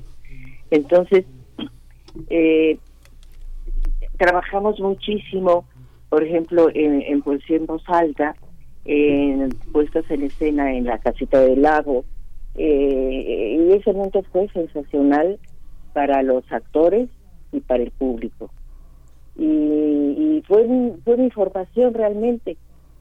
Entonces, eh, pues, ¿qué, ¿qué más quieres que te diga? Para mí fue fantástico el, el, el estar en ese momento en, en la Casa del Lago, porque en ese momento la Casa del Lago era, ¿qué te diré? Pues era el, el refugio de, de, de muchísimos actores o actrices o artistas que no podíamos hacerlo en otros lugares, ¿no? Y fue fantástico, fue de una rica, eh, riqueza invaluable para mí, yo creo que para todos los que estuvimos en esa época en la Casa del Lago. Y bueno, pues eh, para, para nosotros el estar en la Casa del Lago fue una fiesta, fue abordar temas que en otros lugares no hubiéramos podido hacerlo. Entonces, eh, y, fue una fiesta, pues, te digo, porque porque todos estábamos encantados de hacerlo y nos pagaban tres pesos, ¿no? Entonces era, sí, era era era el gusto de poder hacer lo que nos gustaba, ¿no? Sí. Marta Verduzco, hay cosas que no cambian. hay cosas que desafortunadamente no cambian con... ¿Tú dices por los tres pesos? Sí, lo digo por los tres pesos. Después fueron nuevos pesos y ahora pues tres pesos no más. Antes eran tres mil, pero, pero Marta Verduzco, me, me quedo pensando, eh, nos vamos acercando al cierre. Eh, por supuesto, invitar a la audiencia a que se acerque aquí a Radio UNAM este sábado 25 de marzo, el día de mañana a las 8 de la noche, porque van a escuchar esta versión radiofónica del malentendido de Albert Camus y mm, un poco para, para despedirme, al menos eh, con, con, esta cuestión, eh, además de lo que Miguel Ángel quiere agregar, eh, sobre la educación de la voz, Marta Verduzco. Cualquier profesional, cualquier actor, actriz profesional tiene en su repertorio la capacidad de una voz educada para participar así directamente en un radioteatro o hay algún matiz, alguna diferencia, algunos ajustes, por supuesto, el trabajo de dirección, eh, pero ese, está ahí siempre. ¿Hay, ¿Hay algo que hacer? ¿Hay un trabajo por, por afinar en ese sentido? Pues mira, yo creo que los actores podemos hacer teatro o radio o cine, porque por eso somos actores. Unos eh, tendrán más experiencia que otros, pero pero todo lo que hacemos es dar lo mejor de nosotros mismos, ¿no? Y la, la voz es la misma voz que utilizamos para hacer teatro, y para hacer este radio. Yo hice muchas cosas mm, para para nosotros, por ejemplo, en la Casa del Lago teníamos un un programa semanal que era sobre la Casa del Lago en esa época, el director de la Casa del Lago era Tomás Segovia. Y entonces hacíamos el, el, el, programa en una grabadora de esos de carrete, el año de la... Bueno, era lo único que teníamos. Mm. Y, y hacíamos en, en, en, la oficina de, de Toat, hacíamos el programa semanal de la Casa del Lago y ya se pasaba por radio y era fantástico, ¿no? Pero todo era como, como artesanal, porque pues no teníamos los medios de hacerlo de otra forma.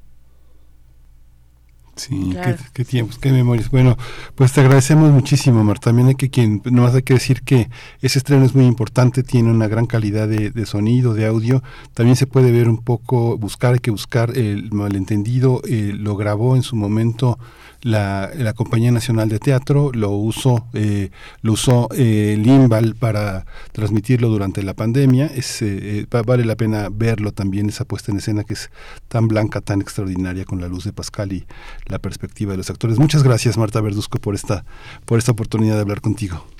Gracias a ustedes y pues eh, hubiera querido tener como más eh, entendimiento, pero en la mañana eh, soy más tonta que en el día. Muchas gracias, Marta. Gracias a ustedes. Hasta pronto, Marta Verduzco. Sí, es complicado. Eh, es complicado espabilarse en la mañana. Bueno, pues vamos a hacer una pausa musical, 8 con 28 minutos. Bueno, pero solamente recuerden el día de mañana, 25 de marzo, aquí en Radio UNAM, 8 de la noche, la versión radiofónica de El Malentendido de Albert Camus con la Compañía Nacional de Teatro bajo la dirección de Marta Verduzco. Vamos a hacer una pausa musical. Eh, por acá que el Zarco se quejaba de los Beatles, pues Zarco no vale quejarse si no estás proponiendo, que si quieres escuchar, a ver, cuéntanos. Nos, nos pide eh, también en redes sociales, Oscar AS nos dice, nos pregunta si podríamos poner la canción de Peces de Ciudad de Joaquín Sabina para que para Ketsia. Y saludos y muchas gracias. Bueno, esto es para ti, Ketsia, por parte de eh, Oscar. Vamos con Joaquín Sabina. Se peinaba lo garzón la viajera que quiso enseñarme a besar en la Garda Austerlitz. Primavera de un amor amarillo y frugal como el sol del veranillo de San Martín. Hay quien dice que fui yo el primero en olvidar cuando en un si bemol de Jack Brel conocí a Mademoiselle Amsterdam. En la fatua Nueva York da más sombra que los limoneros, la estatua de la libertad.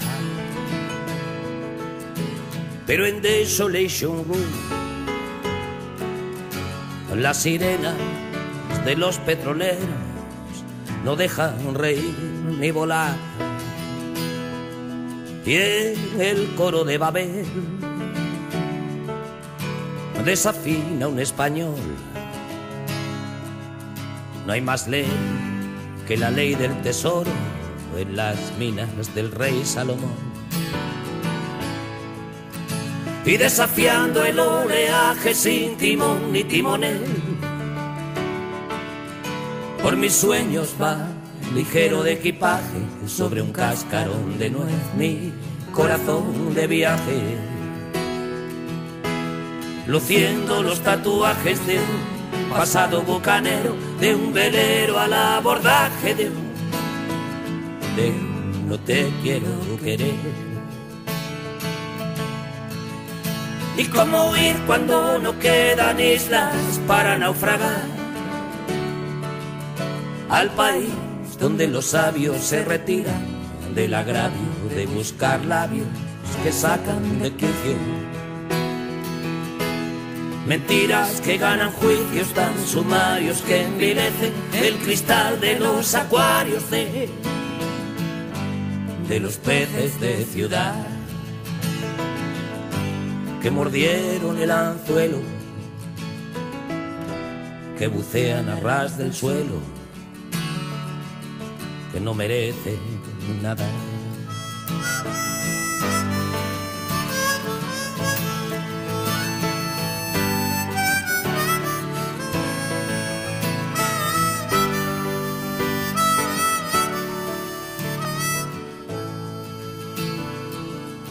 El dorado era un champú. La virtud, unos brazos en cruz. El pecado, una página web. En Comala comprendí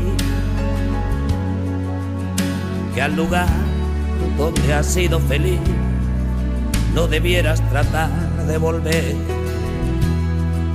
Cuando en vuelo regular pise el cielo de Madrid,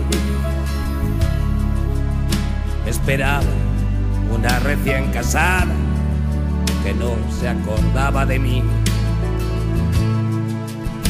Y desafiando el oleaje sin timón ni timones por mis venas va, ligero de equipaje, sobre un cascarón de nuez, mi corazón de viaje. Luciendo los tatuajes de un pasado bucanero, de un velero al abordaje de un, de un liguero de mujer. Y cómo huir cuando no quedan islas para naufragar al país donde los sabios se retiran del agravio de buscar labios que sacan de quicio. Mentiras que ganan juicios tan sumarios que envilecen el cristal de los acuarios de, de los peces de ciudad que perdieron las agallas en un banco de borralla en una playa sin mar.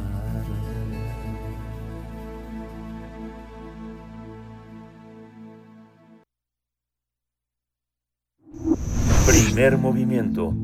Hacemos comunidad con tus postales sonoras. Envíalas a primermovimientounam.gmail.com Nota Internacional con la mayoría de la población en contra y sin el respaldo garantizado de la Asamblea Nacional, el gobierno de Emmanuel Macron aprobó la reforma de las pensiones a través de un polémico decreto gubernamental. El Ejecutivo francés recurrió al artículo 49.3 de la Constitución para imponer el rechazo, bueno, con esta posibilidad de imponer el rechazo, el rechazado aumento de edad mínima de jubilación que pasa de 62 a 64 años. Al no contar con una mayoría de diputados, el gobierno tomó esta decisión que incrementó la indignación social. Tras conocerse la noticia, varios miles de personas se congregaron en la Plaza de la Concordia para protestar contra la reforma y el uso de este mecanismo legal cuyo detractores consideran antidemocrático. La razón es que pese al rechazo de dos de cada tres eh, dos de dos de cada tres franceses, según los sondeos, Macron quiere retrasar la edad de jubilación de 62 a 64 años para el 2023 y adelantar a 2027 la, la exigencia de cotizar 43 años y no 42 como hasta ahora para cobrar una pensión completa. El presidente francés Emmanuel Macron dijo que esta nueva ley impopular que eleva la edad de jubilación es necesaria y va a entrar en vigor a finales de año. Además, el, mandato también, el mandatario también calificó de insurrectos a los manifestantes que endurecieron las protestas en Francia desde que esa medida se adoptó por decreto. Pues vamos a tener el análisis de la situación en Francia ante las protestas contra el gobierno de Macron por la reforma que aumenta la edad de jubilación. Eh, nos acompaña en esta mañana el doctor Luis Guacuja, responsable del programa de estudios sobre la Unión Europea del posgrado de la UNAM. Y como siempre, agradecemos esta disposición y generosidad, doctor Luis Guacuja. Bienvenido a Primer Movimiento con este tema tan interesante, tan importante y pues que tiene los reflectores del mundo en Francia. ¿Cómo, cómo estás? Buenos días. ¿Qué tal, Berenice, Miguel Ángel? Un saludo a ustedes y al auditorio. Eh, pues sí, sin duda muy muy complejo, un asunto que se ha eh, que ha evolucionado eh, desde hace dos meses ha salido a protestar en las calles, ¿no?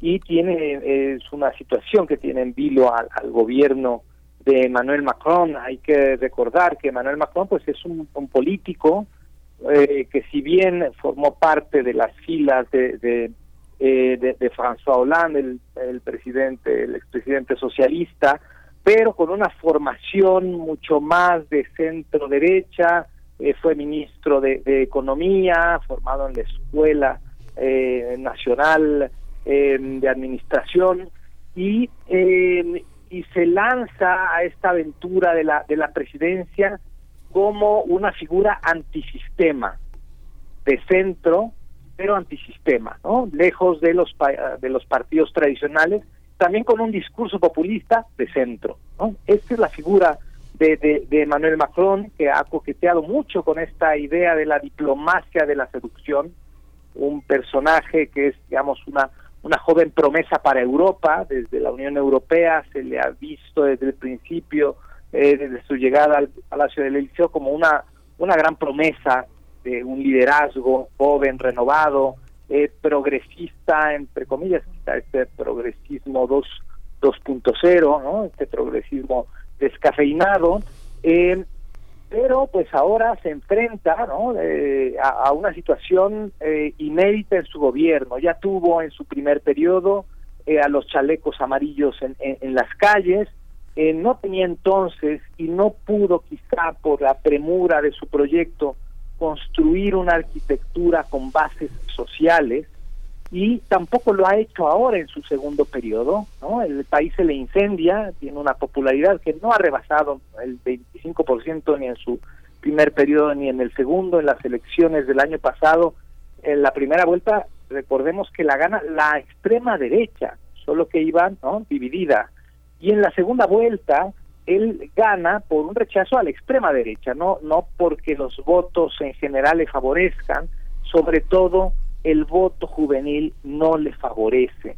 Una juventud que ve un futuro oscuro eh, después de una pandemia que dejó a las familias con eh, quizá no solo eh, gente cercana que enfermó, que falleció, que perdió el empleo, ahora, ahora una guerra, y en medio de esto eh, en esta situación, una reforma de pensiones que visto blanco y negro visto solo en los números, es razonable. Eh, Francia tiene uno de los esquemas de pensiones, digamos, eh, eh, donde la edad de jubilación es, menor, superado quizá por un par de países, Grecia, República Checa, pero en general si lo comparamos con países como Alemania o España, la edad de jubilación en Francia es, es, es menor. Esto se justifica, digamos, en cuanto a la reforma, pero es una reforma que es inoportuna, y que eh, Manuel eh, Manuel Macron se ha empecinado en, tener en tener la razón y en no dialogar, ¿no? Y quizá esta esta frase de, de que ha dicho que está dispuesto a aceptar la impopularidad a cambio de lo que califica como un cambio necesario para el país, pues ahora pues no hemos dejado de ver en las últimas semanas, desde enero hasta ahora, cómo las calles están llenas de millones de franceses protestando por esta, por esta reforma. Da la impresión, Luis Guacuja, que esa rabia que está en las calles, ese enojo con la jubilación, da la impresión de que gran parte de los franceses no trabaja en lo que le gusta, ¿no? Y es una impresión que fíjate que, bueno, personalmente tengo. Mucha gente vive muy infeliz con su empleo, a pesar de que el 65% de la población en edad laboral, entre 15 y 64 años, tiene un empleo remunerado con prestaciones, que es algo, pues, muy, muy, muy, muy notable en una economía como la francesa, ¿no? Sí, eh, hay un, eh, digamos, eh, de este lado del Atlántico hablamos de desigualdades eh, y en Europa se habla de cohesión social. Y yo creo que Francia tiene una enorme deuda en temas de cohesión social en muchos sentidos, porque basta ir a cualquier ciudad o casi cualquier ciudad francesa, alejarse un poco de la urbe y entonces la fisonomía de las ciudades va cambiando y vemos gente más de origen árabe, africano, hasta que parece que estamos en otro país. Eh, Francia no ha logrado ese concepto de integración social tan importante, tan necesario. Emmanuel Macron ha despreciado a, eh, esta, esta desigualdad al fin y al cabo, este enojo social que se ha ido acumulando, que se ha ido acrecentando, que ha sido, digamos, un caldo de cultivo desde hace quizá décadas, pero que ahora está en un punto de ebullición bastante bastante particular. Y creo que resulta muy emblemático la semana pasada cuando se anuncia que se recurre para aprobar esta reforma, como no le alcanzaban los votos en la Asamblea de Manuel Macron, recurre a un artículo, el 49.3 de la Constitución, que le permite pasar sin votación el proyecto en la Asamblea, por decreto. Una medida que ya de por sí es impopular, pues decide Emmanuel Macron apostar por la intransigencia.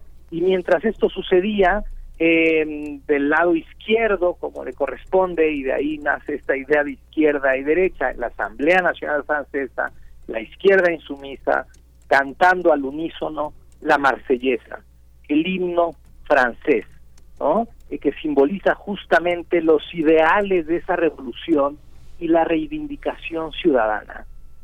Es, es impresionante, es esta imagen, es el retrato de esta situación que se vive, de este enojo, de este descontento, que además trae eh, detrás una serie de medidas eh, que eh, criminaliza las protestas, que hay leyes mordaza, en fin, muchas medidas de una, de, digamos, una democracia, entre comillas, que es el ejemplo y que se aleja de los valores justamente de la Revolución Francesa, pero también de los valores europeos. Estamos viendo escenas en Francia que parecieran que son de otro país más cercano a, a este lado.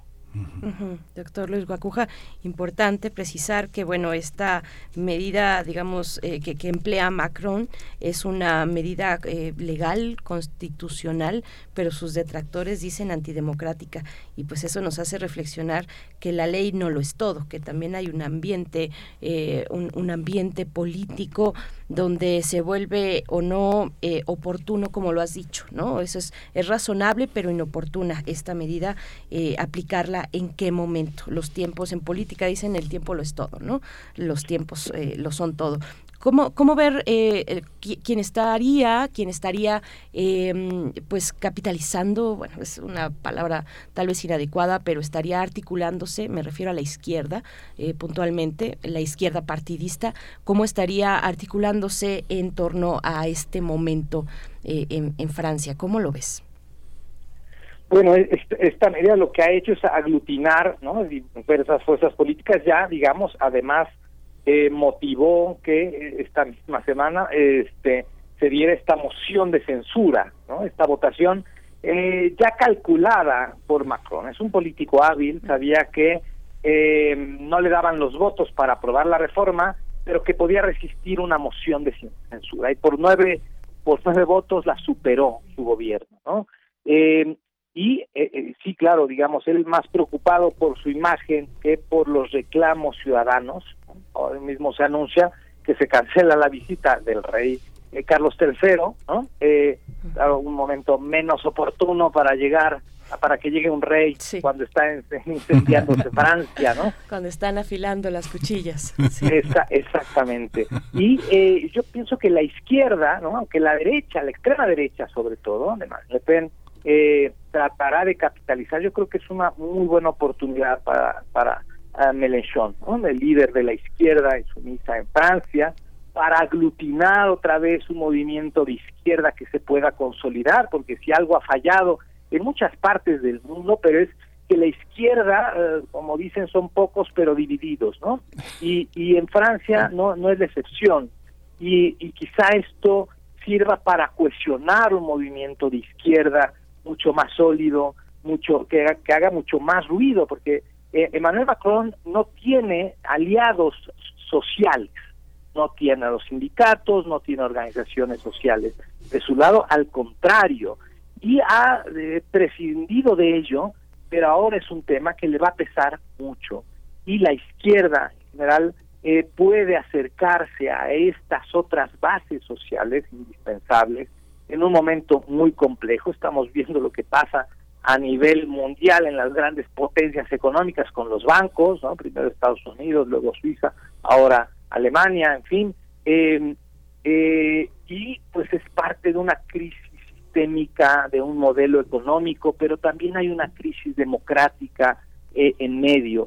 Y aquí le ha fallado la, el olfato político a Macron y lo tiene en una crisis brutal que pudo haber negociado además, ¿no? Quizá este tema es el pretexto, pero si se ha acercado a la sociedad, se ha suavizado el tema, se ha propuesto, yo que sé, quizá que la reforma se aplique de manera paulatina, pero no, se ha empecinado en una soberbia muy, francesa, eh, en el estereotipo, pero muy arrogante de parte de Macron, y esto le puede pesar, insisto, alguien más preocupado por su imagen en una entrevista que dio apenas ayer o antier, daba la entrevista y se dio cuenta inconscientemente que traía un reloj muy lujoso y a mitad de la entrevista se quita el reloj. ¿no?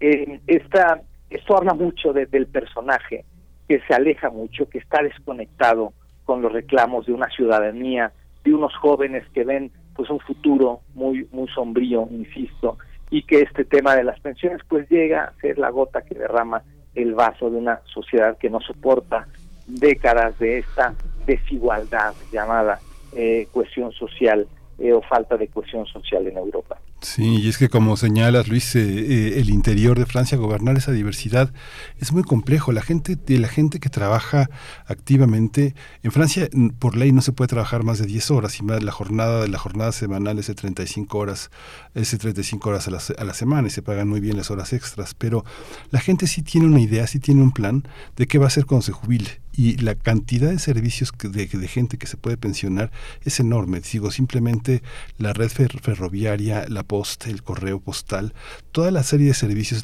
las bibliotecas, todos los servicios sociales que hay en Francia, toda la gente está a punto, está pensando en qué va a hacer después, cuando ya no tenga que ir a trabajar, ¿no?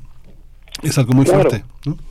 Sí, sí, por supuesto, y además el deterioro, como lo vemos en distintas partes del mundo, ¿no? la, la pandemia evidenció las carencias en muchos sentidos pero entre otros las carencias de los sistemas sociales, de sanidad, de hospitales, en fin, donde hay gente que no tiene acceso a ello, ¿no? ¿Y quiénes son los que no tienen acceso aún en estas en estos estados de bienestar? Pues la gente con menos recursos, los migrantes, incluso franceses que ya son franceses pero tienen un color de piel diferente, ¿no? Y eso eh, y eso marca una, una diferencia para el empleo, para la ocupación, para las oportunidades, ¿no?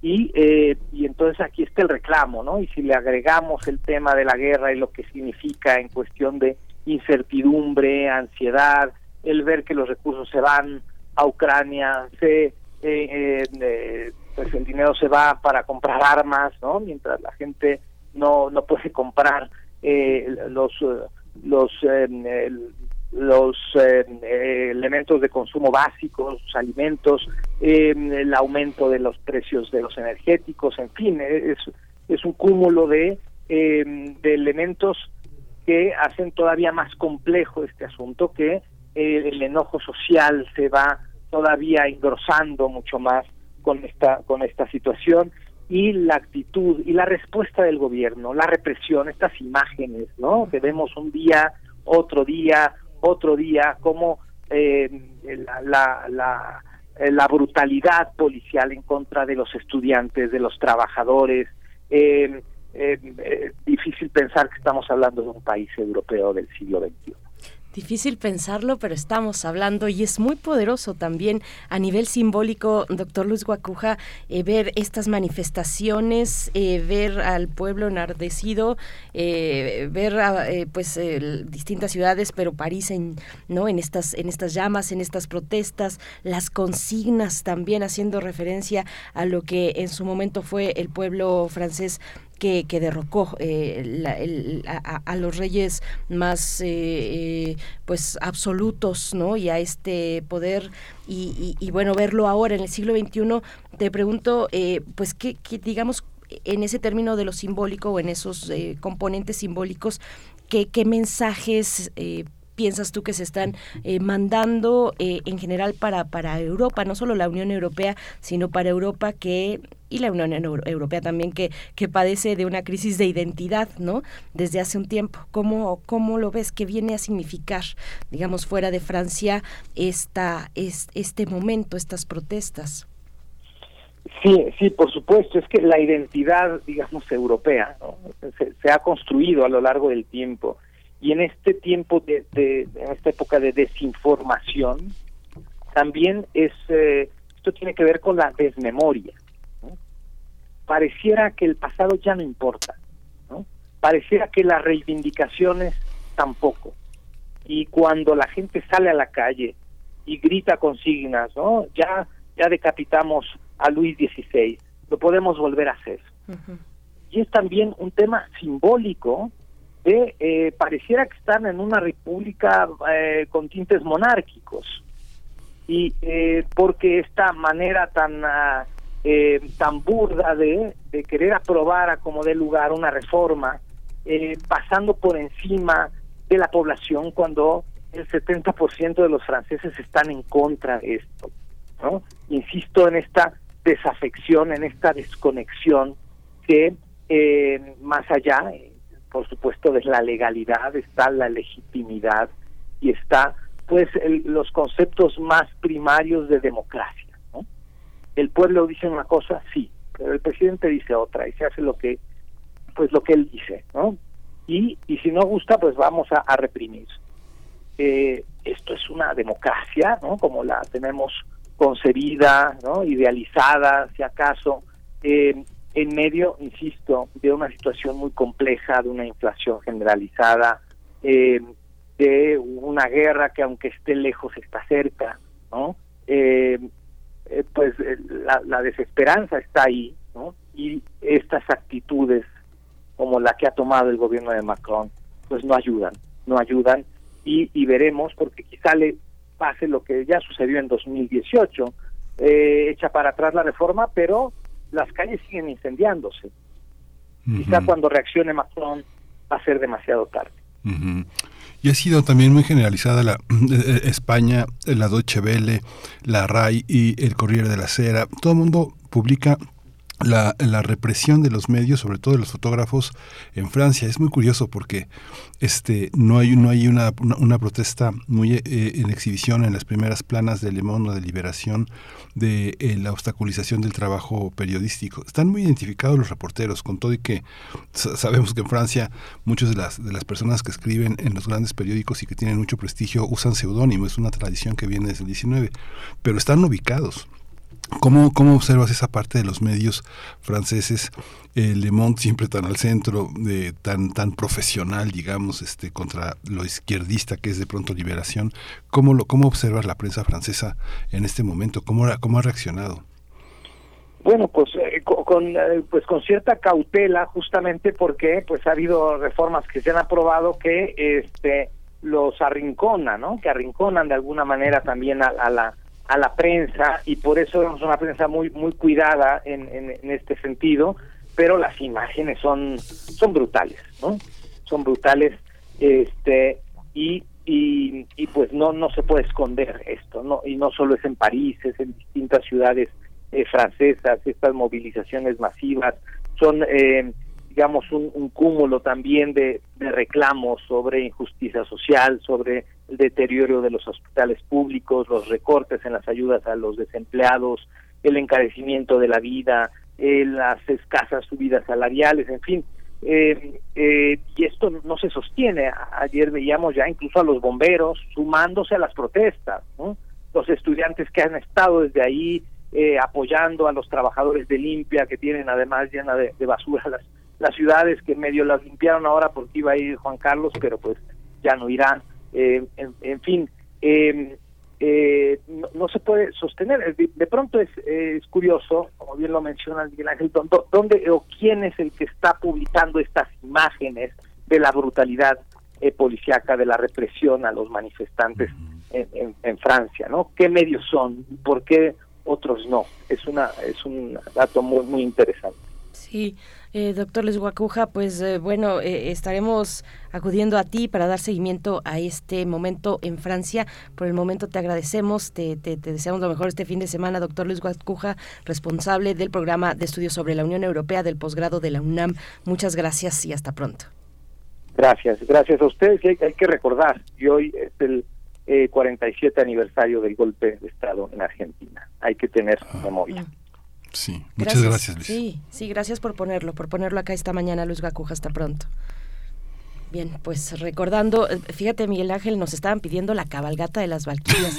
No la vamos a poner ahorita, evidentemente no la vamos a poner en este No. momento. Ustedes lo que quieren es ver arder al mundo, pero nos vamos a ir con, con una recomendación literaria. Sí, vamos a escuchar eh, Altai, una, una novela que este grupo de escritores italianos ese, con el seudónimo de este, de este chino equivalente a Juan Reyes este, escriben y que ha publicado el Fondo de Cultura y que Verónica Ortiz reseña para nosotros.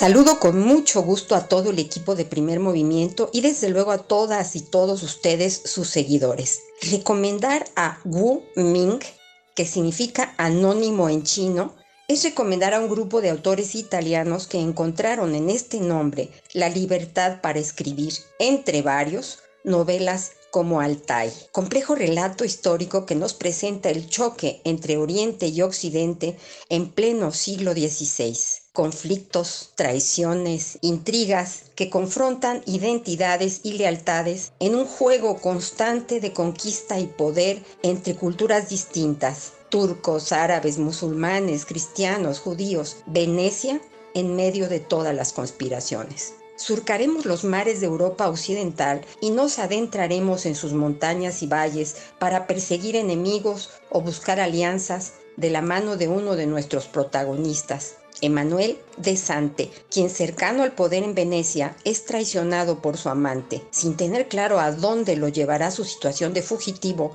acaba en el castillo de su enemigo, Giuseppe Nasi, duque de la isla de Naxos en el mar Egeo. Nasi espera conquistar la isla de Chipre y coronarse rey, pero no todo está a su favor.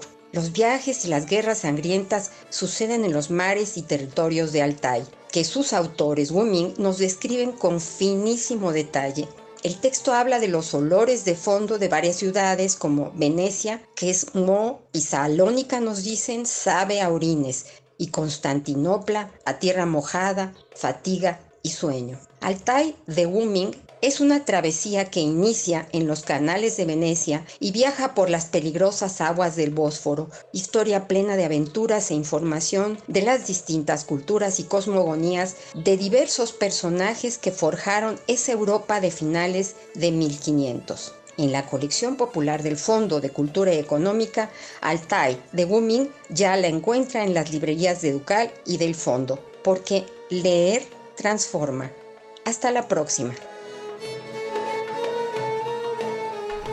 Muchas gracias, querida Vero Ortiz. Te mandamos un, abrazo, gracias por estas recomendaciones semanales desde el Fondo de Cultura Económica y sabes que ese abrazo va con muchísimo cariño de nuestra parte, de parte de todo este equipo. Nosotros vamos ya a hacer la pausa de la hora, son las 8 con 59 minutos. Gracias Radio Nicolaita, nos encontramos el próximo lunes. Disfruten su fin de semana, disfruten eh, pues de la belleza que es Morelia. Nosotros vamos a seguir aquí en Radio UNAM en el 96.1 de la FM, 860 de amplitud modulada, pero antes vamos al corte. Encuentra la música de primer movimiento día a día en el Spotify de Radio UNAM y agréganos a tus favoritos.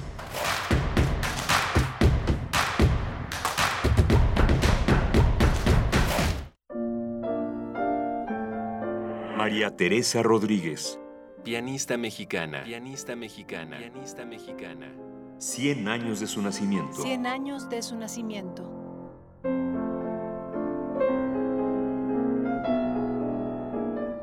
Se le conoce por interpretar toda la obra para piano de Carlos Chávez, los estudios de fantasía de Schumann o el concierto para piano número 5 de Beethoven. Piezas difíciles dicen los que saben, sobre todo para una pianista de manos chicas como ella, que suplía esta característica con la experiencia de una pianista de toda la vida.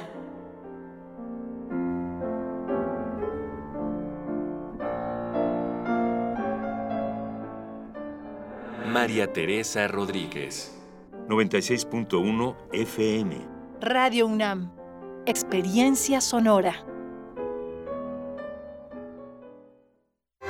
¿Te apasiona el periodismo, la radio y los podcasts? Radio Francia Internacional hace un llamado a todos los estudiantes de periodismo de las Américas y lanza la novena edición del premio Reportaje en Español. En el marco de la Semana de América Latina y el Caribe en Francia. Envíanos tu reportaje radial para intentar ganar una pasantía en nuestra redacción en París con todos los gastos pagos. Tienes hasta el 14 de mayo para participar y encontrarás todos los requisitos en el sitio rfimundo.com. ¿Sabes qué tienen en común? El polvo de una estrella durmiente, el moco de King Kong o el enano más alto de todos. Pues que a todos los puedes encontrar en la radio. Solo tienes que decir las palabras mágicas. ¡Hocus Pocus! Para tus orejas y escúchanos todos los sábados a las 10 de la mañana por Radio UNAM. Experiencia sonora. Ahí viene la cuarta transformación, con este ritmo que está sabrosón, unidos en una revolución que mi México lindo merece hoy. Ay, a la izquierda como el corazón. Vete, vete, es la cuarta T. Vete, vete, es la cuarta T. Vete, es la cuarta transformación porque México merece más. Ay, vete. PT es la 4T. Las modas vienen y se van. Y hoy, el cristal o metanfetamina está de moda. Pero lo que viene y no se va son sus efectos dañinos. El cristal quita el hambre y el sueño, provocando alucinaciones y psicosis. Es muy agresivo para el cuerpo y la mente. Ahora el narco le añade fentanilo para engancharte desde la primera vez. Y el fentanilo mata. No te arriesgues. Si necesitas ayuda, llama a la línea de la vida 800-911-2000. Secretaría de Gobernación. Gobierno de México.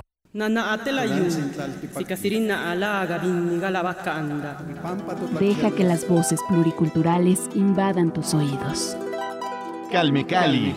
Séptima temporada. Todos los jueves a las 10 horas por el 96.1 de FM. Retransmisión domingos 15.30 horas. Calme Cali. Una coproducción del Programa Universitario de Estudios de la Diversidad Cultural e Interculturalidad de la UNAM y Radio UNAM. Experiencia sonora. La ciencia que somos. La ciencia que somos. Iberoamérica al aire. Descubre la ciencia que está presente en tu día a día a través de cápsulas, reportajes, entrevistas y reportes en vivo. Viernes de 10 a 11 horas por el 96.1 FM. La ciencia que somos. Iberoamérica al aire. Una coproducción de Radio UNAM y las direcciones de divulgación de la ciencia y de las humanidades.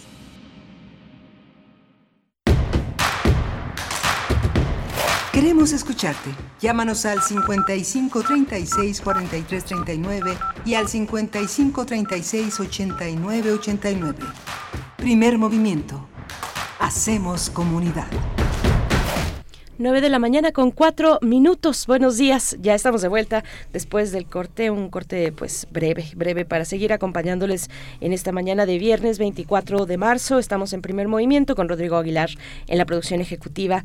Eh, está Antonio Quijano, también nuestro jefe de noticias presente aquí en cabina. El señor Jesús Silva a cargo de la consola. Tamara Quiroz recibiendo sus complacencias. Ya nos llegaron ahora sí un montón de complacencias.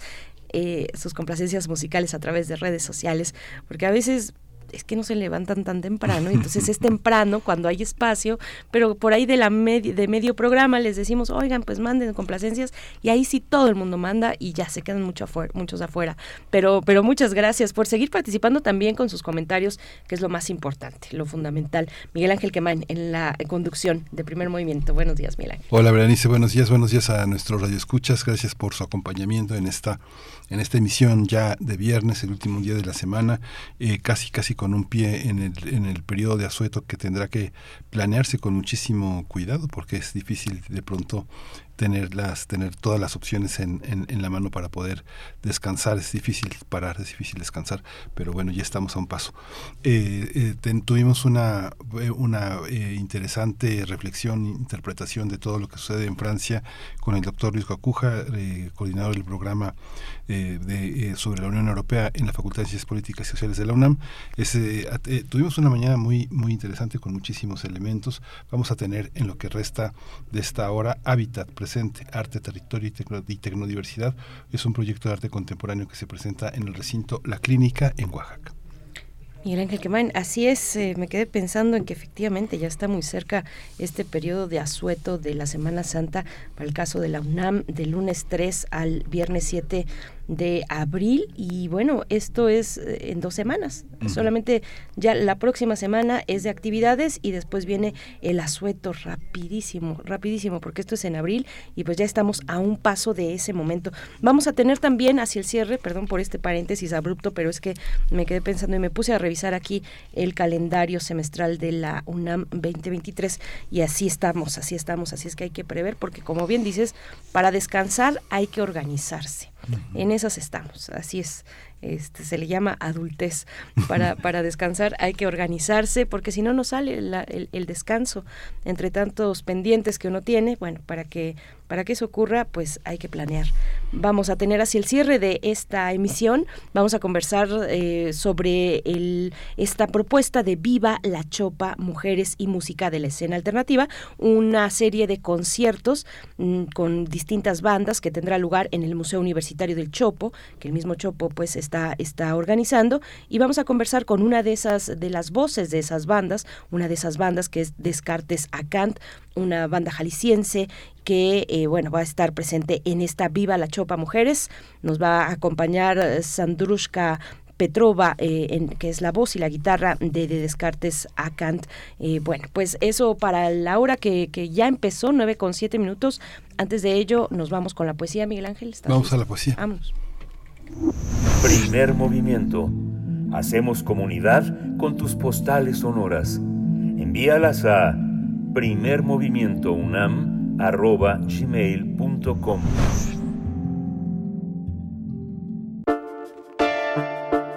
Es hora de Poesía Necesaria. Pues hoy la poesía necesaria está para celebrar la primavera que tanto nos dio gusto recibir en esta, en esta semana que se extingue, pero no se extingue la primavera, sino que llega, llega a instalarse de una manera poderosa durante marzo, abril, mayo. Es eh, un poema de Octavio Paz, Primavera a la vista, y Jarabe de Palo, de vuelta y vuelta, también una visión ruda sobre la primavera, pero muy interesante. Dice Octavio Paz, Primavera a la vista. Eh, pulida claridad de piedra diáfana, lisa frente de estatua sin memoria, cielo de invierno, espacio reflejado en otro más profundo y más vacío. El mar respira apenas, brilla apenas. Se ha parado la luz entre los árboles, ejército dormido. Los despierta el viento con banderas de follajes. Nace el mar, asalta la colina oleaje sin cuerpo que revienta contra los eucaliptos amarillos y se derrama en ecos por el llano. El día abre los ojos y penetra en una primavera anticipada. Todo lo que mis manos tocan vuela. Está lleno de pájaros el mundo.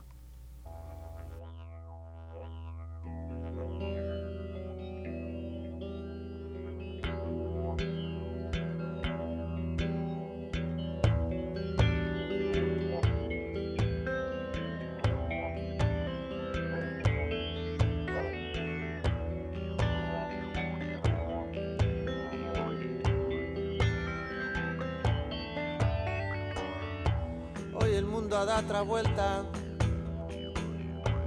pero nadie me ha avisado. Hoy el tiempo me ha pillado con un lío en la cabeza, tirado en la cama, con ganas de nada. Hoy el tiempo se ha parado en la hora que no era. El mundo ha dado una vuelta, pero no me ha preguntado. Hoy estoy desafinado, hoy estoy de calavera y el alma partida, la pena encendida. En la acera me he sentado esperar la primavera. Primavera que no llega. Primavera que no llega. Primavera que no llega. Primavera que no llega. Primavera que no llega. Primavera que no llega. Primavera que no llega.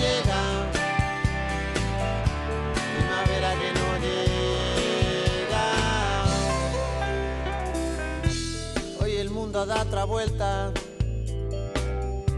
pero no me ha despertado. Hoy me levanté girado, hoy me levanté de vuelta, de capa caída, peleo con la vida. Hoy no estoy pa' nadie, hoy estoy de vuelta,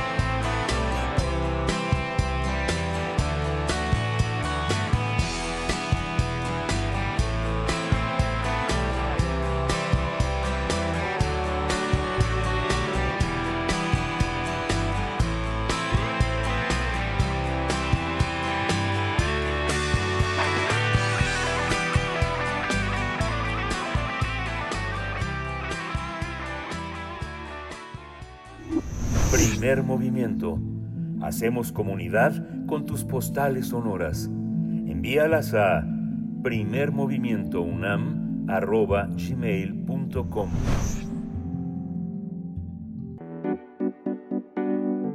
La mesa del día. Desde el pasado 24 de febrero, la ciudad de Oaxaca es sede del proyecto de arte contemporáneo Habitat Presente, Arte, Territorio y Tecnodiversidad, que busca abrir espacios de reflexión sobre la presente emergencia medioambiental en México. Se trata de una iniciativa que conjunta performance, instalación, fotografía, arte sonoro y diferentes actividades gratuitas, mediante las cuales se promueve el conocimiento transdisciplinario, buscando tejer redes entre públicos, artistas, investigadores y, act y activistas de diferentes edades, trayectorias y partes del mundo. En la exposición participan artistas, investigadores y activistas. La curaduría es de Isabel de Esa Díaz de León, artista independiente interesada en los estudios sobre el cuerpo, la ecología, la ciudad y la crisis desde un enfoque tanto decolonial como feminista. Actualmente investiga sobre la colectivización y su impacto al pensar el arte, el tiempo y el afecto. Cabe señalar que el espacio de producción, experimentación y exhibición de arte contemporáneo, el recinto, gestiona y financia este proyecto.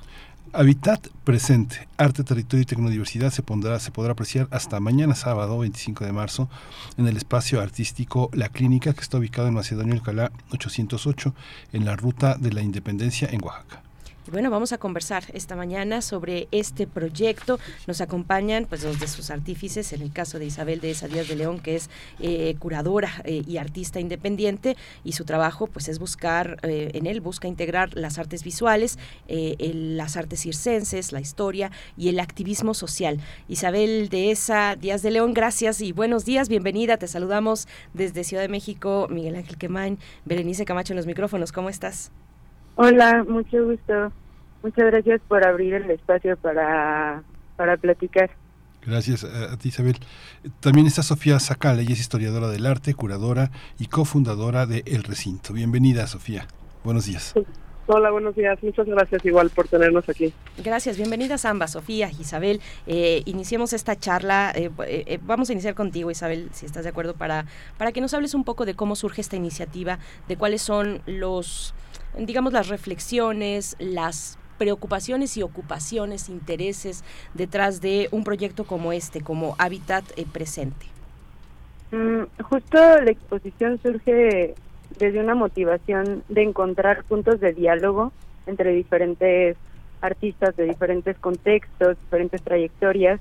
Eh, eh, tuve la suerte de convocar y, y, poder trabajar con artistas de diferentes partes del país y diferentes países también. Se involucraron artistas como Bárbara Fortnes de, de Argentina y Bea Millón de España. Eh, eh, pero también como artistas de diferentes partes como Giovanni Fabián Guerrero de Cherán, eh, o tres eh, que son Ilana Volpinic y Rodrigo Viñas eh, de acá Ciudad de México.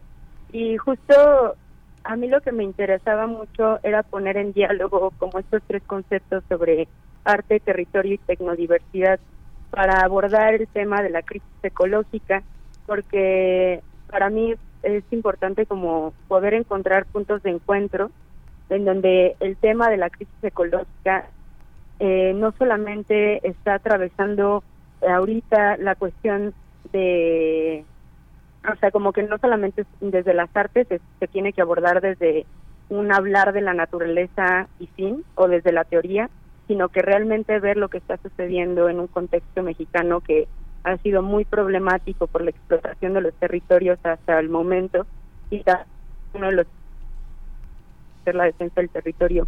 Entonces, pues me interesaba involucrar a investigadores que se han dedicado como sus estudios y su vida a este tipo de temas para hacer un diálogo entre artistas, eh, los investigadores y el equipo del recinto y yo, que soy eh, curadora independiente, eh, para generar un diálogo mucho más rico en donde no se den respuestas únicas, sino más bien se abra una, pues sí, se, se empiecen a buscar alternativas y críticas propositivas eh, eh, para pues abrir mucho más el diálogo al momento de abordar este tema tan delicado que es la defensa del territorio en México. Sí, Isabel, eh, y, y, bueno, te escucho y pienso que vivimos tiempos eh, en los que hay que tener una, una mirada panorámica, una mirada que alcance a ver muchos cruces que al, antes tal vez pasaban desapercibidos o no se encontraban eh, desde la mirada, aunque existen, aunque han existido, ¿no? Eh, eh, distintos elementos que cruzan la vida de las personas, en este caso el arte, el territorio, la tecnodiversidad y mucho todavía lo que se desdobla de ahí que es bastante, Isabel. Y, quiero preguntarte, Sofía, bueno, este, este, esta propuesta, esta propuesta de Hábitat Presente se desarrolla y se ha desarrollado en el recinto, en el recinto del cual eres cofundadora, Sofía. Cuéntanos un poco de, de este espacio, de cuáles, eh, de, de, cuáles son el tipo de proyectos que acoge y cómo les ha ido ahora con Hábitat Presente, Sofía.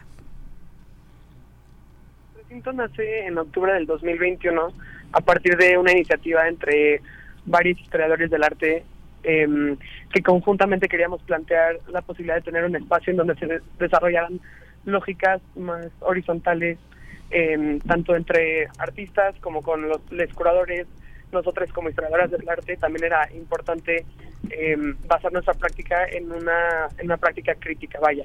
Entonces, que no solamente sean personas del mundo de los negocios del arte o de la economía del arte que estén empujando al frente estos espacios, sino que venga de una, de una formación eh, más crítica como es la historia del arte.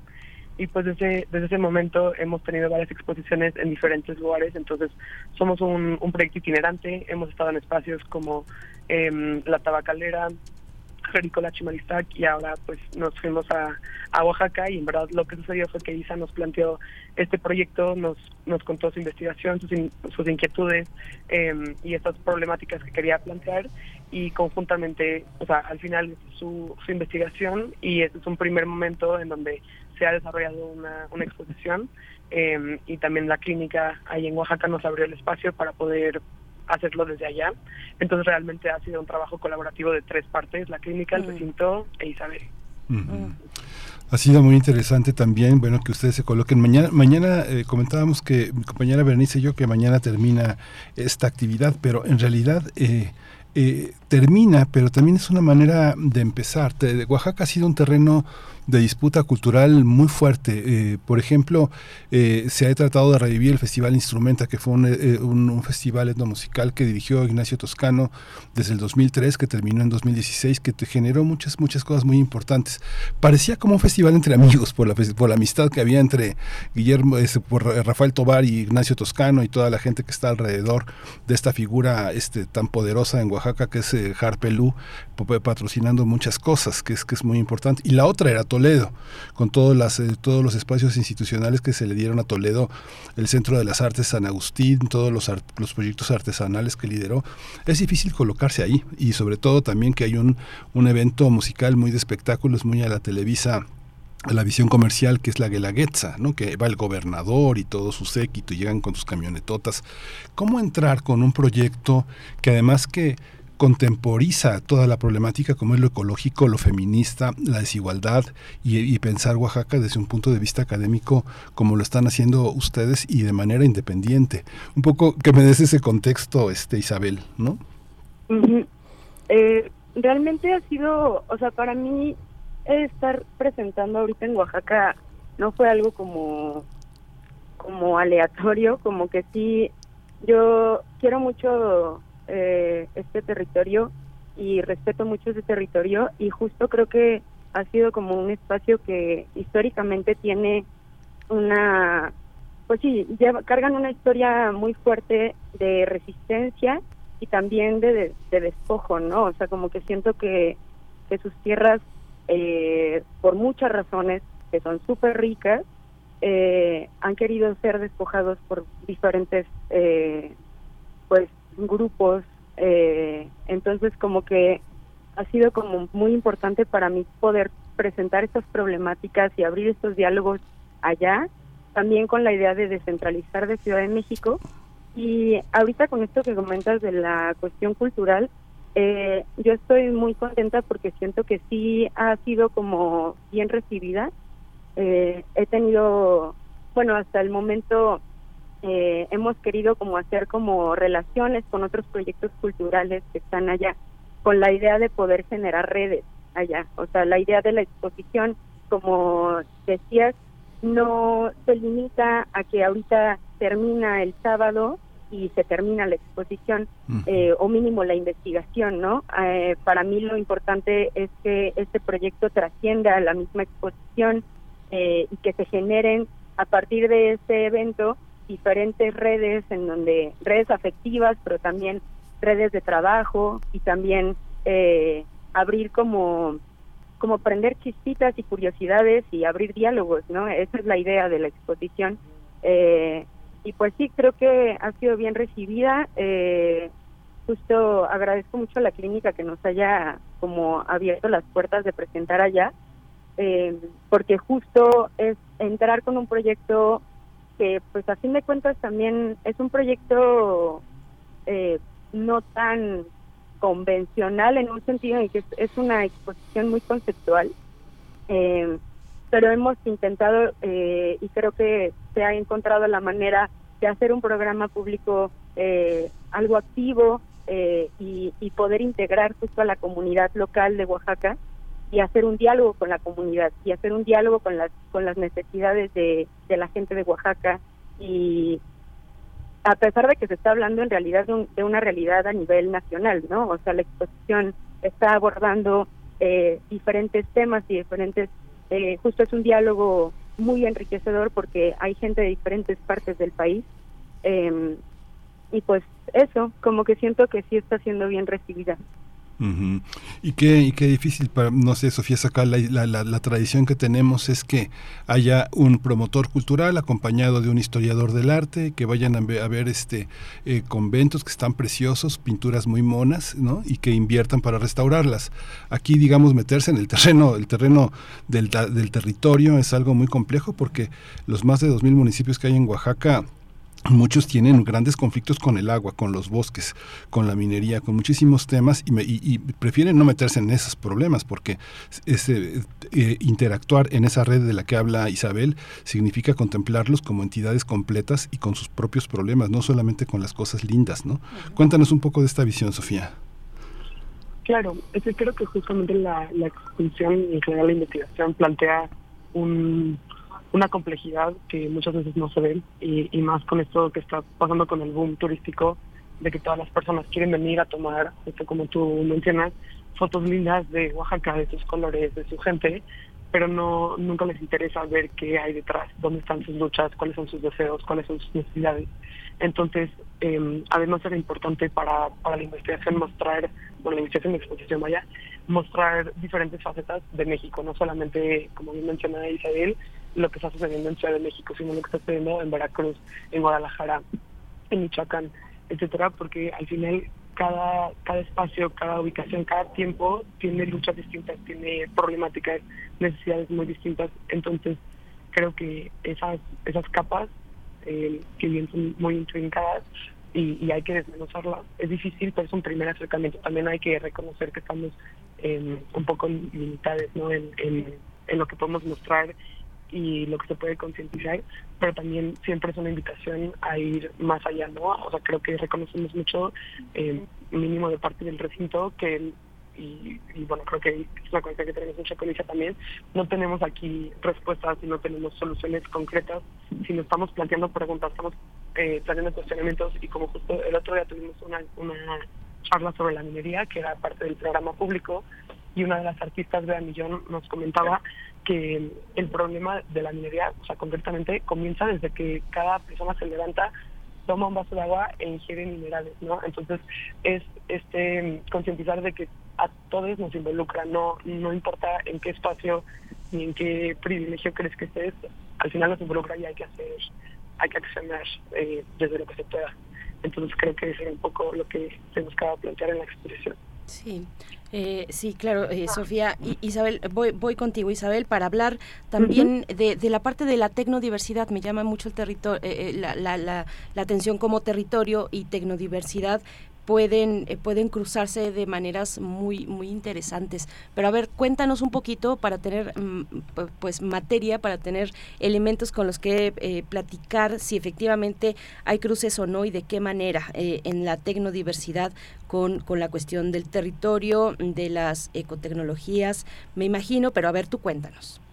Sí, ¿De qué va? Eh, para mí, el, o sea, justo esta triada de conceptos arte, territorio y tecnodiversidad, que son los, los conceptos que llevan la exposición, han sido fundamentales. La selección de artistas justo fue a partir también de, de dialogar con artistas que trabajan desde esos lugares.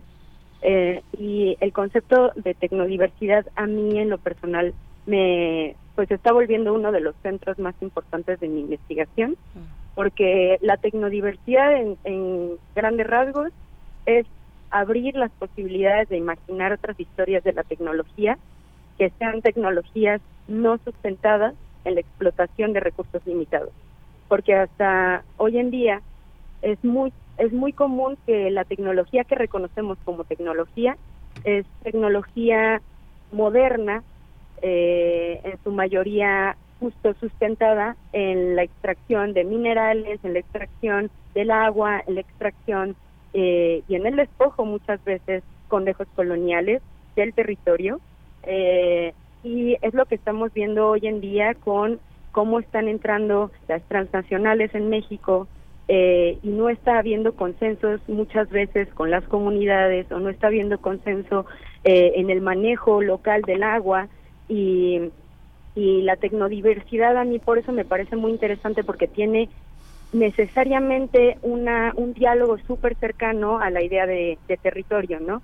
Y justo eh, dentro de este marco, justo pensar qué tecnologías no han sido reconocidas hasta el momento porque han sido olvidadas de forma, este, o sea, como a propósito, de forma voluntaria, eh, desde una idea de conocimiento hegemónico, ¿no? Entonces, ¿cuáles son esas tecnologías? Tecnologías de, conocimientos no hegemónicos, como la milpa, por ejemplo, o, o como este el cuidado eh, y la relación con el agua, este la medicina tradicional y todas estas formas diferentes que son ciencia y tecnología que no han sido reconocidas históricamente porque más bien se ha hecho un despojo epistémico de ese tipo de conocimientos y se les ha puesto un nombre occidental para nombrarlos y ahora pues es, es, como, es súper fuerte, ¿no? Y entonces de ahí que me interesa mucho, por ejemplo, el tema de la milpa. Hoy vamos a proyectar un video con un artista que se llama Edith Morales, eh, eh, allá en la clínica, todos están muy invitados, eh, me dará mucho gusto si pueden acompañarnos, eh, justo se proyectará por la tarde, y el, de lo que va es justo de esta relación con la milpa, y la milpa es es súper importante en este concepto de tecnodiversidad, porque es este espacio de apoyo mutuo interespecie para el bien común. Entonces, a mí me parece súper importante esto porque eh, platicaba con, con eh, un amigo y justo eh, y en una charla también con Proyecto Parut, que es un eh, proyecto de autonomía alimentaria de, Guatemala, de cómo en el momento en el que tú estás trabajando la milpa, tiene que haber un ciclo completo en donde tienes que cuidar el bosque, porque cuando cuidas el bosque hay agua y entonces con esa agua tú puedes eh, cuidar la milpa. Milpa está recibiendo comida y cuando recibes comida estás eh, eh, cuidando estás cuidando a tu familia humana, ¿no? A tus y cuando Ay, perdón, Isabel, te estás, te, te estás corta se está cortando un poquito tu comunicación. Vamos a ver si si podemos mejorarla para volver contigo ya, eh, pues poco a poco acercándonos al cierre.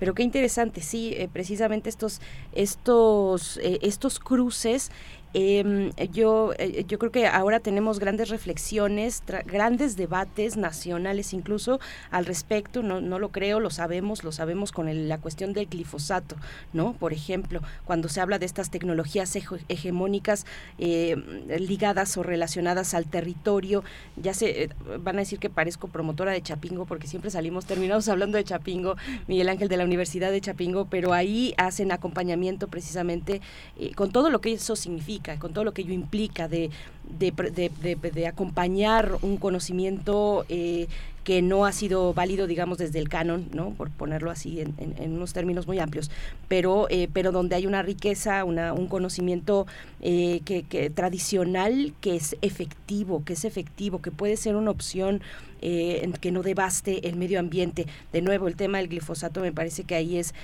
fundamental que tenemos una discusión con ello y la tiene el mundo también, porque hay que alimentarnos. En fin, ya está, ya está por acá Isabel. Eh, si quieres cerrar un poquito con esta idea que nos estabas comentando, Isabel, por favor. Sí, claro. no sé en qué momento me quedé que se cortó. Eh, para no retomar estabas todo, hablando de cómo de cómo la familia humana está bien recuperada por el cuidado de la, del cuidado del bosque y que repercute en el cuidado de la milpa y que la alimentación repercute en la, el cuidado de la familia sí justo y entonces o sea no la familia como la familia no sino no, más bien familia, como, como el el humano no como un concepto así. Y pero en ese momento cuando pues te estás cuidando tú y estás cuidando a tu comunidad este puedes tú entonces dar el tiempo para volver a cuidar al bosque. Y entonces se vuelve este cuidado interespecie y este ciclo eh, de apoyo mutuo que reproduce la vida y que cuida lo que reproduce la vida. Entonces de ahí que eh, en la investigación esté siendo tan importante esta vinculación particular entre el territorio y la tecnodiversidad. Y integrar al arte dentro de este diálogo me parece algo muy importante porque eh, el arte personalmente es un espacio en donde tenemos la la posibilidad de imaginar mundos y la posibilidad de de, pensar otras formas de vida, ¿no? Eh, y justo me parece muy valioso poder tener ese tipo de pues de espacio de, desde las artes y poder hablar de estos temas tan importantes hoy en día y más en un contexto de crisis ecológico a nivel global y en un contexto que es políticamente tan problemático como el de México, en donde justo somos uno de los países más peligrosos para ejercer este tipo de pues de labores de, de, cuidado de la tierra y de, y de defensa del territorio, ¿no? De defensa, sí, tenemos muchos elementos muy interesantes. Somos una configuración que me parece va llegando, bueno, ya, ya, ya llegamos hace varios años al siglo XXI, pero que se está posicionando en el siglo XXI, me parece, con una, con, con en un momento muy interesante por la riqueza, por, la, por las experiencias también, por la riqueza de conocimiento, ¿no? De, de, de verdad, y, es sin romantizar, es real, yo creo que tenemos que acudir a ello. Porque de otra manera pues no se ven muchas alternativas. Eh, Sofía Sacal, te pregunto, bueno, cómo el recinto, cómo el recinto se acerca a estas propuestas, cómo, eh, digamos, por ejemplo, al momento de participar, de decidir participar con ciertos artistas, cuáles son los criterios que ustedes emplean, qué están buscando en, en, en eh, al, al, conocer y al dar a conocer la producción, las ideas de, de artistas diversos, Sofía. Claro, pues realmente es un, es un proceso complejo de muchas muchos niveles de, de consideraciones, porque para nosotros no queremos dejar de lado la parte estética, porque creemos que también el arte contemporáneo de pronto eh, deja a un lado este tipo de propuestas por priorizar lo conceptual, pero más creemos en un modo esto de propuestas que están empujando al, al gente Uy, Sofía, te estamos perdiendo a ti también. Me parece que van las dos. Eh... Abordar temáticas. No, no, tienen que ser. Ay, ¿Me perdieron? Ahí estás, ahí estás. Si puedes regresarte un poquito, por favor. Sí, te perdimos unos segunditos. Sí. Por favor, a, a, adelante, sí, continúa. Sobre estos. Nos hablabas, bueno, de una manera crítica también del, del arte contemporáneo, eh, Sofía. Creo que no, creo que se nos fue. Creo que se nos fue y ya estamos al al límite son las 9 con 38 minutos, un poquito ya hacia el cierre, Miguel Ángel. Sí, de, de esta pues ya por último, Isabel, es que eh, el, la, la, presente administración eh, decidió que iba a acabar con los fideicomisos, los buenos y los malos, ¿no? Digamos, los que, prohíbe, los que prohijaban ciertas eh, este, visiones eh, no po poco transparentes, opacas de los recursos, pero otros que, en el caso de Oaxaca, los fideicomisos hicieron posible mucho del arte que, que tiene lugar, la, la relación entre el gobierno que aportaba en eh, aportaba económicamente a una entidad privada solvente y con credibilidad. ¿Cómo es ahora? ¿Cómo es ahora la situación? ¿Cómo, cómo, se obtiene, ¿Cómo se obtiene el apoyo económico para poder moverse? Porque, bueno, finalmente se tiene que poder moverse, ¿no? Uh -huh. eh, pues justo este proyecto recibió apoyo eh, de forma directa con el recinto y ha sido un apoyo desde un lugar de, de financiamiento privado, de patronatos, de, de apoyo de particulares. Y creo que hoy en día la cultura justo está en un momento en donde ha sido, pues ha sido difícil, ¿no? O sea, como que sí siento que las propuestas artísticas eh, en la actualidad eh, no han tenido la suficiente, el suficiente apoyo económico eh, por parte de organismos estatales eh, o de becas justo públicas eh, para este pues dar a, mostrar y, y, y, dar a resolución como todas las propuestas y la riqueza cultural que tiene eh, el país. Y pues la verdad sí tuve mucha fortuna de poder hacer esta relación con el recinto eh, porque han sido han sido muy generosos y muy o sea ha sido una buena una buena colaboración justo. El trabajo también me interesa que sea un trabajo muy desde el diálogo desde el generar redes porque pues no podemos olvidar que a fin de cuentas cualquier tipo de vinculación con alguien aunque sea laboral va a estar atravesado siempre por cuestiones afectivas entonces eh, pues sí me, me gusta que, que dentro de toda esta labor, ya, ya sea desde este mi parte, pero también considero con los artistas y con los investigadores, se ha intentado como fomentar el encuentro y el conocernos entre todos. Y ya el momento de entrar a Oaxaca, la verdad ha sido como algo algo muy interesante porque sí creo que el público oaxaqueño está acostumbrado a tener un, una propuesta artística de muy alto nivel, eh, justo por tener el casa ahí, por el, el Yago también tiene propuestas muy interesantes eh, y pues no sé, como que siento que eh, de ahí en fuera como que ha, sido como muy interesante poder entrar dentro de este como ecosistema cultural y, y poder ver también cómo se está desarrollando hasta la actualidad. Eh, creo que hay mucho que trabajar en conjunto, también de forma como entre estados y, y descentralizar mucho la cultura de Ciudad de México, porque muchas veces eh, las propuestas y las exposiciones en arte contemporáneo en, en particular se están manteniendo en Ciudad de México o en centros como Guadalajara o Monterrey. Entonces, sí me parece muy valioso el poder estar presentando esto en Oaxaca eh, y poder abrir estos diálogos allá, eh, porque pues también es como poner mi, poner nuestro, nuestro granito de arena a que ese ecosistema cultural se siga manteniendo y siga igual de rico que como ha estado durante mucho tiempo, que se ha mantenido por el trabajo de mucha gente, ¿no? Sí. Para cerrar, Sofía, nada más completar la idea que estabas desarrollando, que era muy interesante, la participación a veces de lo conceptual que omite lo contextual, lo histórico, lo sociopolítico, y que el feminismo y, lo, y la ecología nos han mostrado que el mundo de las ideas tiene que aterrizar en un mundo de intervención sobre la realidad, un poco cerrar con, con la idea que estabas desarrollando.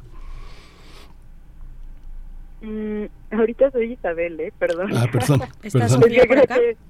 Sí, aquí está Sofía.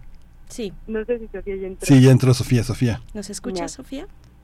Mm, mm. No. Creo que no, creo que no, creo que se nos fue. Pero bueno, todavía tienen esta oportunidad eh, hasta el día de, de mañana, el día de mañana Sí. para eh, acercarse a Hábitat Presente, Arte, Territorio y Tecnodiversidad eh, en la ciudad de Oaxaca, pues para seguir entablando diálogos, diálogos múltiples. Muchas gracias eh, Isabel de esa Díaz de León, curadora y artista independiente, pues por, por acercarnos a estas, a estas miradas. Muchísimas gracias.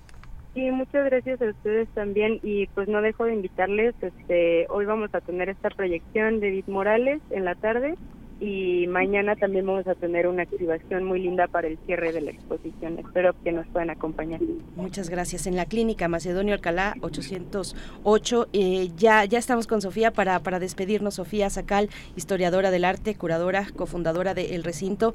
Pues eh, ni modo, se nos, ahí nos la jugó un poquito mal la tecnología, pero eh, te agradecemos mucho esta participación y están los, los detalles para quien quiera acercarse a esta propuesta. Muchas gracias, Sofía. Muchas gracias por escucharnos y por abrir el espacio. Espero que tengan buen día. Muchas gracias. Igualmente, muy buen día. Vamos a tener música.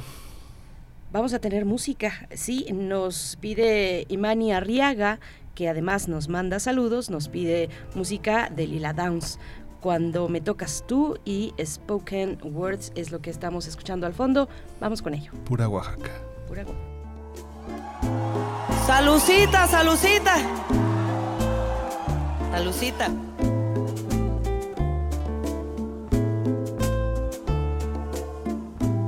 ¿Qué se están tomando, pues? ¿Cómo nada? ¿Cómo? ¿Y eso? Queremos cantarles una canción de amor. Una canción que compuse con este mi queridito esposo. Para todos ustedes en esta noche de muchas luces, de mucho cariño. Yo soy libre como el mar. Cuando me tocas tú con la lluvia de relámpago. Cuando me tocas tú. Cuando te acercas a mí, yo me pierdo en ti y yo me encuentro a mi destino. Soy luz fugaz de este camino. Cuando me tocas tú, yo soy libre del temor. Cuando me tocas tú, como el cielo de la tarde cuando me tocas tú,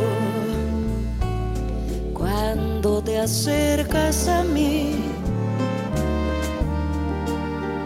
Y te puedo decir que yo te tengo aquí conmigo, que nunca voy a hacer lo mismo cuando me tocas tú. En mi soledad aumenta la luz y cada momento se eleva en mi soledad. Tu voz me encamina y puedo volar donde quiera. Primer movimiento. Hacemos comunidad con tus postales sonoras. Envíalas a primermovimientounam.gmail.com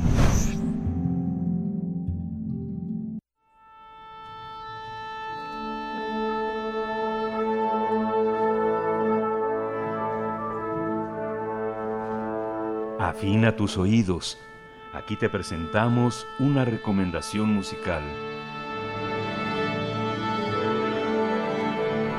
Viva la Chopa, Viva la Chopa es el nombre de este ciclo de conciertos que tendrán lugar a partir del día de mañana en el Foro del Dinosaurio, en el Museo Universitario del Chopo y entre las bandas que se van a presentar eh, en distintas fechas, los sábados de marzo, abril y un sábado de marzo, uno de abril y uno de mayo, pues entre ellas la primera, la primera que, que estará inaugurando esta, este ciclo de conciertos Viva la Chopa es de eh, es Descartes a Kant y precisamente estamos con quien hace voz y guitarra de esta banda, Sandrushka Petrova. Gracias por estar esta mañana. Buenos días. Eh, bienvenida a Primer Movimiento, a Radio UNAM. ¿Cómo estás?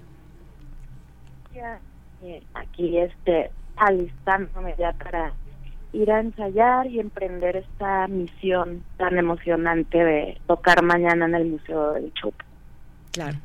Pues eh, cuéntanos cómo va a estar esta, esta, esta participación y cómo, cómo se inserta pues en toda la logística editorial y política y cultural del Chopo. Pues eh, fue una invitación así como gestándose y apenas eh, porque gracias a, al universo ya se pudo concretar. Está muy bastante Ay, fíjate, fíjate que, fíjate que está un poco, un poco eh, mal colocado el teléfono. Vamos a volver a hacer la llamada para, para volver a reubicar la, eh, la transmisión. Aguántanos dos minutos, un minuto. Ya estamos este, tratando de hacer esa conexión. Viva la Chopa de Mujeres y Música Alternativa forma parte también. Ya, ya está. Sandrushka, Ya, ya. Sandrushka, estás. Ya. Perdón las fallas técnicas. No te Eh, preocupes. estamos muy emocionados eh, de estar en este ciclo de conciertos eh, que van a ser representados por voces femeninas.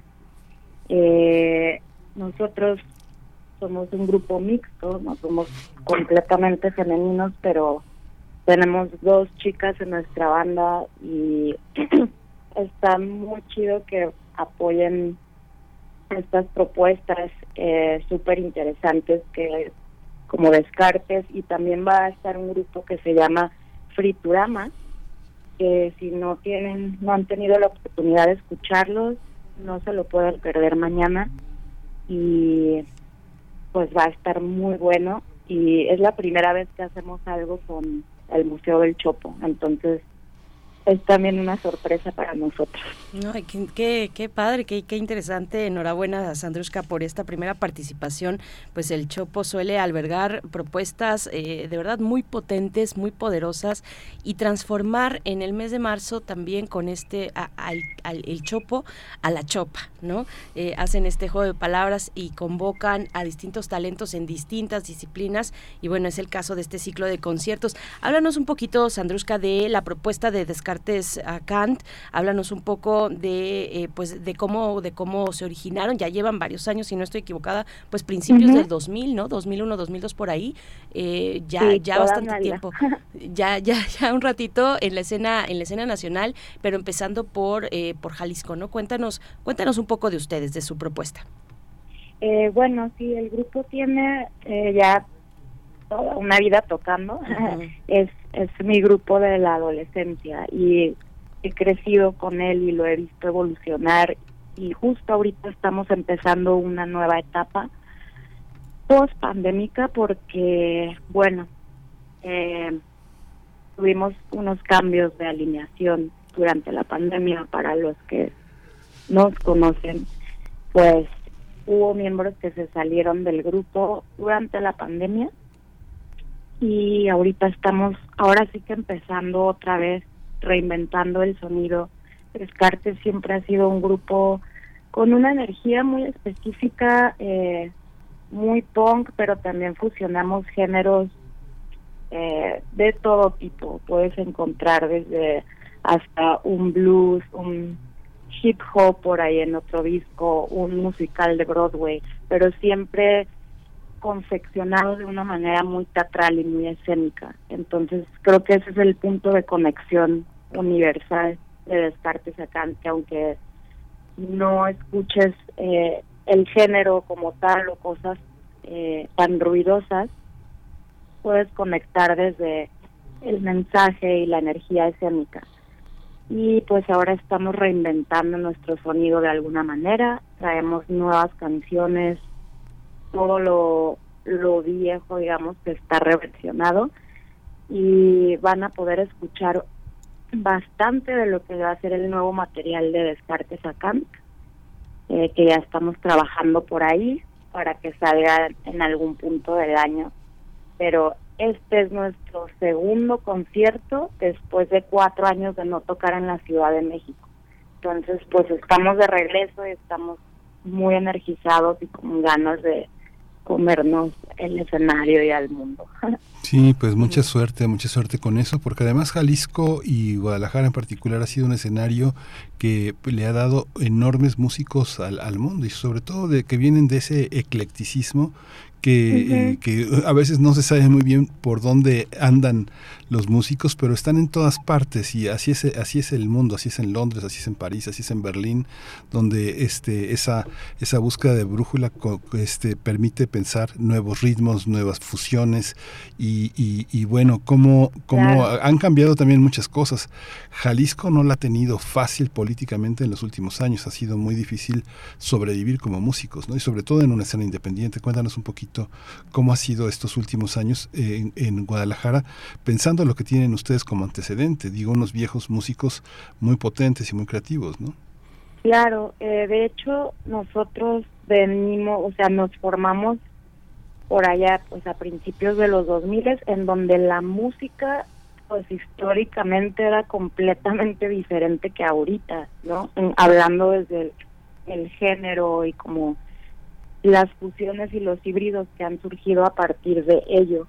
Entonces nosotros desde un principio siempre fuimos como eh, los ah, los distintos o los que no encajábamos exactamente en ningún casillero o en un género y Guadalajara justo tiene esa cualidad como de ciudad eh, cosmopolita que es mucha fusión artística y mucha efervescencia.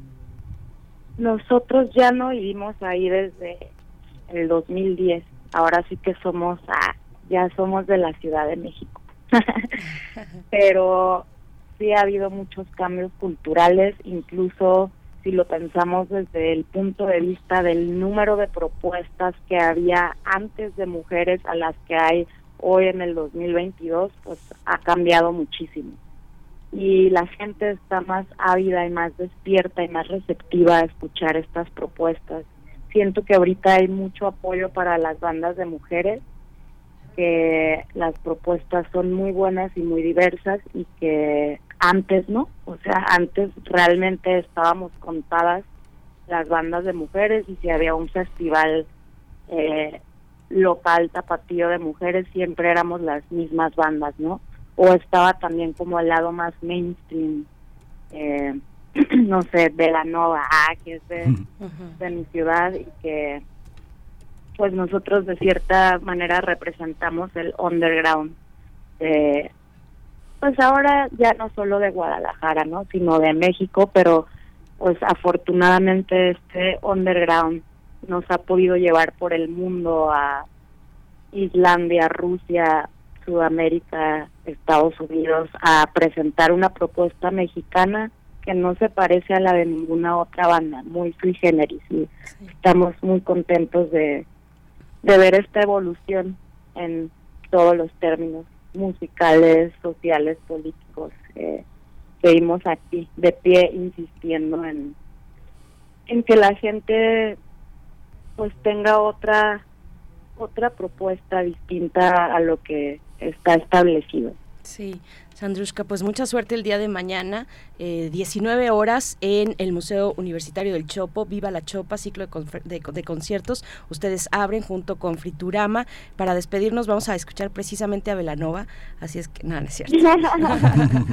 no es cierto, Sandrushka. Muchas gracias. Yo creo que sí, que si algo suena punk ahora, actualmente, en estos años, eh, debe, debe tener necesariamente voz de mujer creo que ya es, ya es tiempo, desde hace un ratito. ¿no? Entonces, bueno, pues muchas gracias, gracias, eh, pues, eh, pues qué bueno que están de vuelta, cómanse el escenario, como dices, Descartes a Kant el día de mañana para inaugurar los conciertos de Viva la Chopa. Muchas gracias, Andrés Capetro. Muchas gracias, no se pierdan a las bandas, todas están muy buenas todas están muy buenas. También concierto el 29 de abril, eh, todos a las 19 horas, el sábado 27 de mayo, un sábado al mes. La entrada general es de 150 pesos, estudiantes, maestros e INAPAM de 100 pesos y bueno, los boletos se pueden encontrar en línea. Eh, se va a desarrollar en el foro El Dinosaurio del Museo Universitario del Chopo. Gracias, Sandruska. Ahí nos vemos. Muchas gracias. Gracias. Hasta pronto pues ya para eh, despedirnos con algo de música, precisamente lo que andábamos evitando, no por otra cosa, sino porque estábamos hablando de Francia y nos proponen eh, pues escuchar a Wagner y bueno, no sé, ahí estuvo medio raro, pero ya lo podemos escuchar ahora, la, la cabalgata de las Valquirias. Eh, con eso nos vamos a despedir, Miguel Ángel, para desearles un buen fin de semana. Muchas gracias a todos, esto fue Primer Movimiento. El mundo desde la universidad.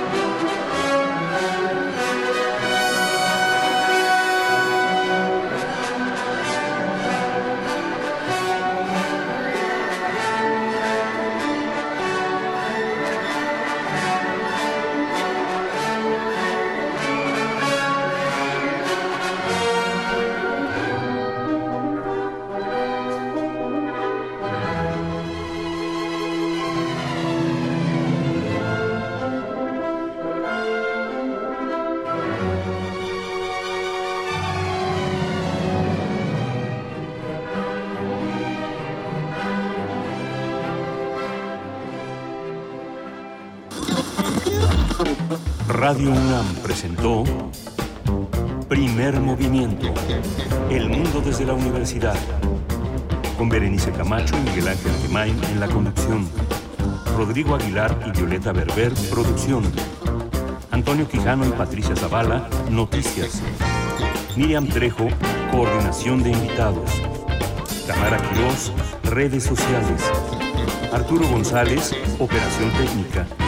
Locución, Tessa Uribe y Juan Staca. Quédate en sintonía con Radio UNAM. Experiencia sonora.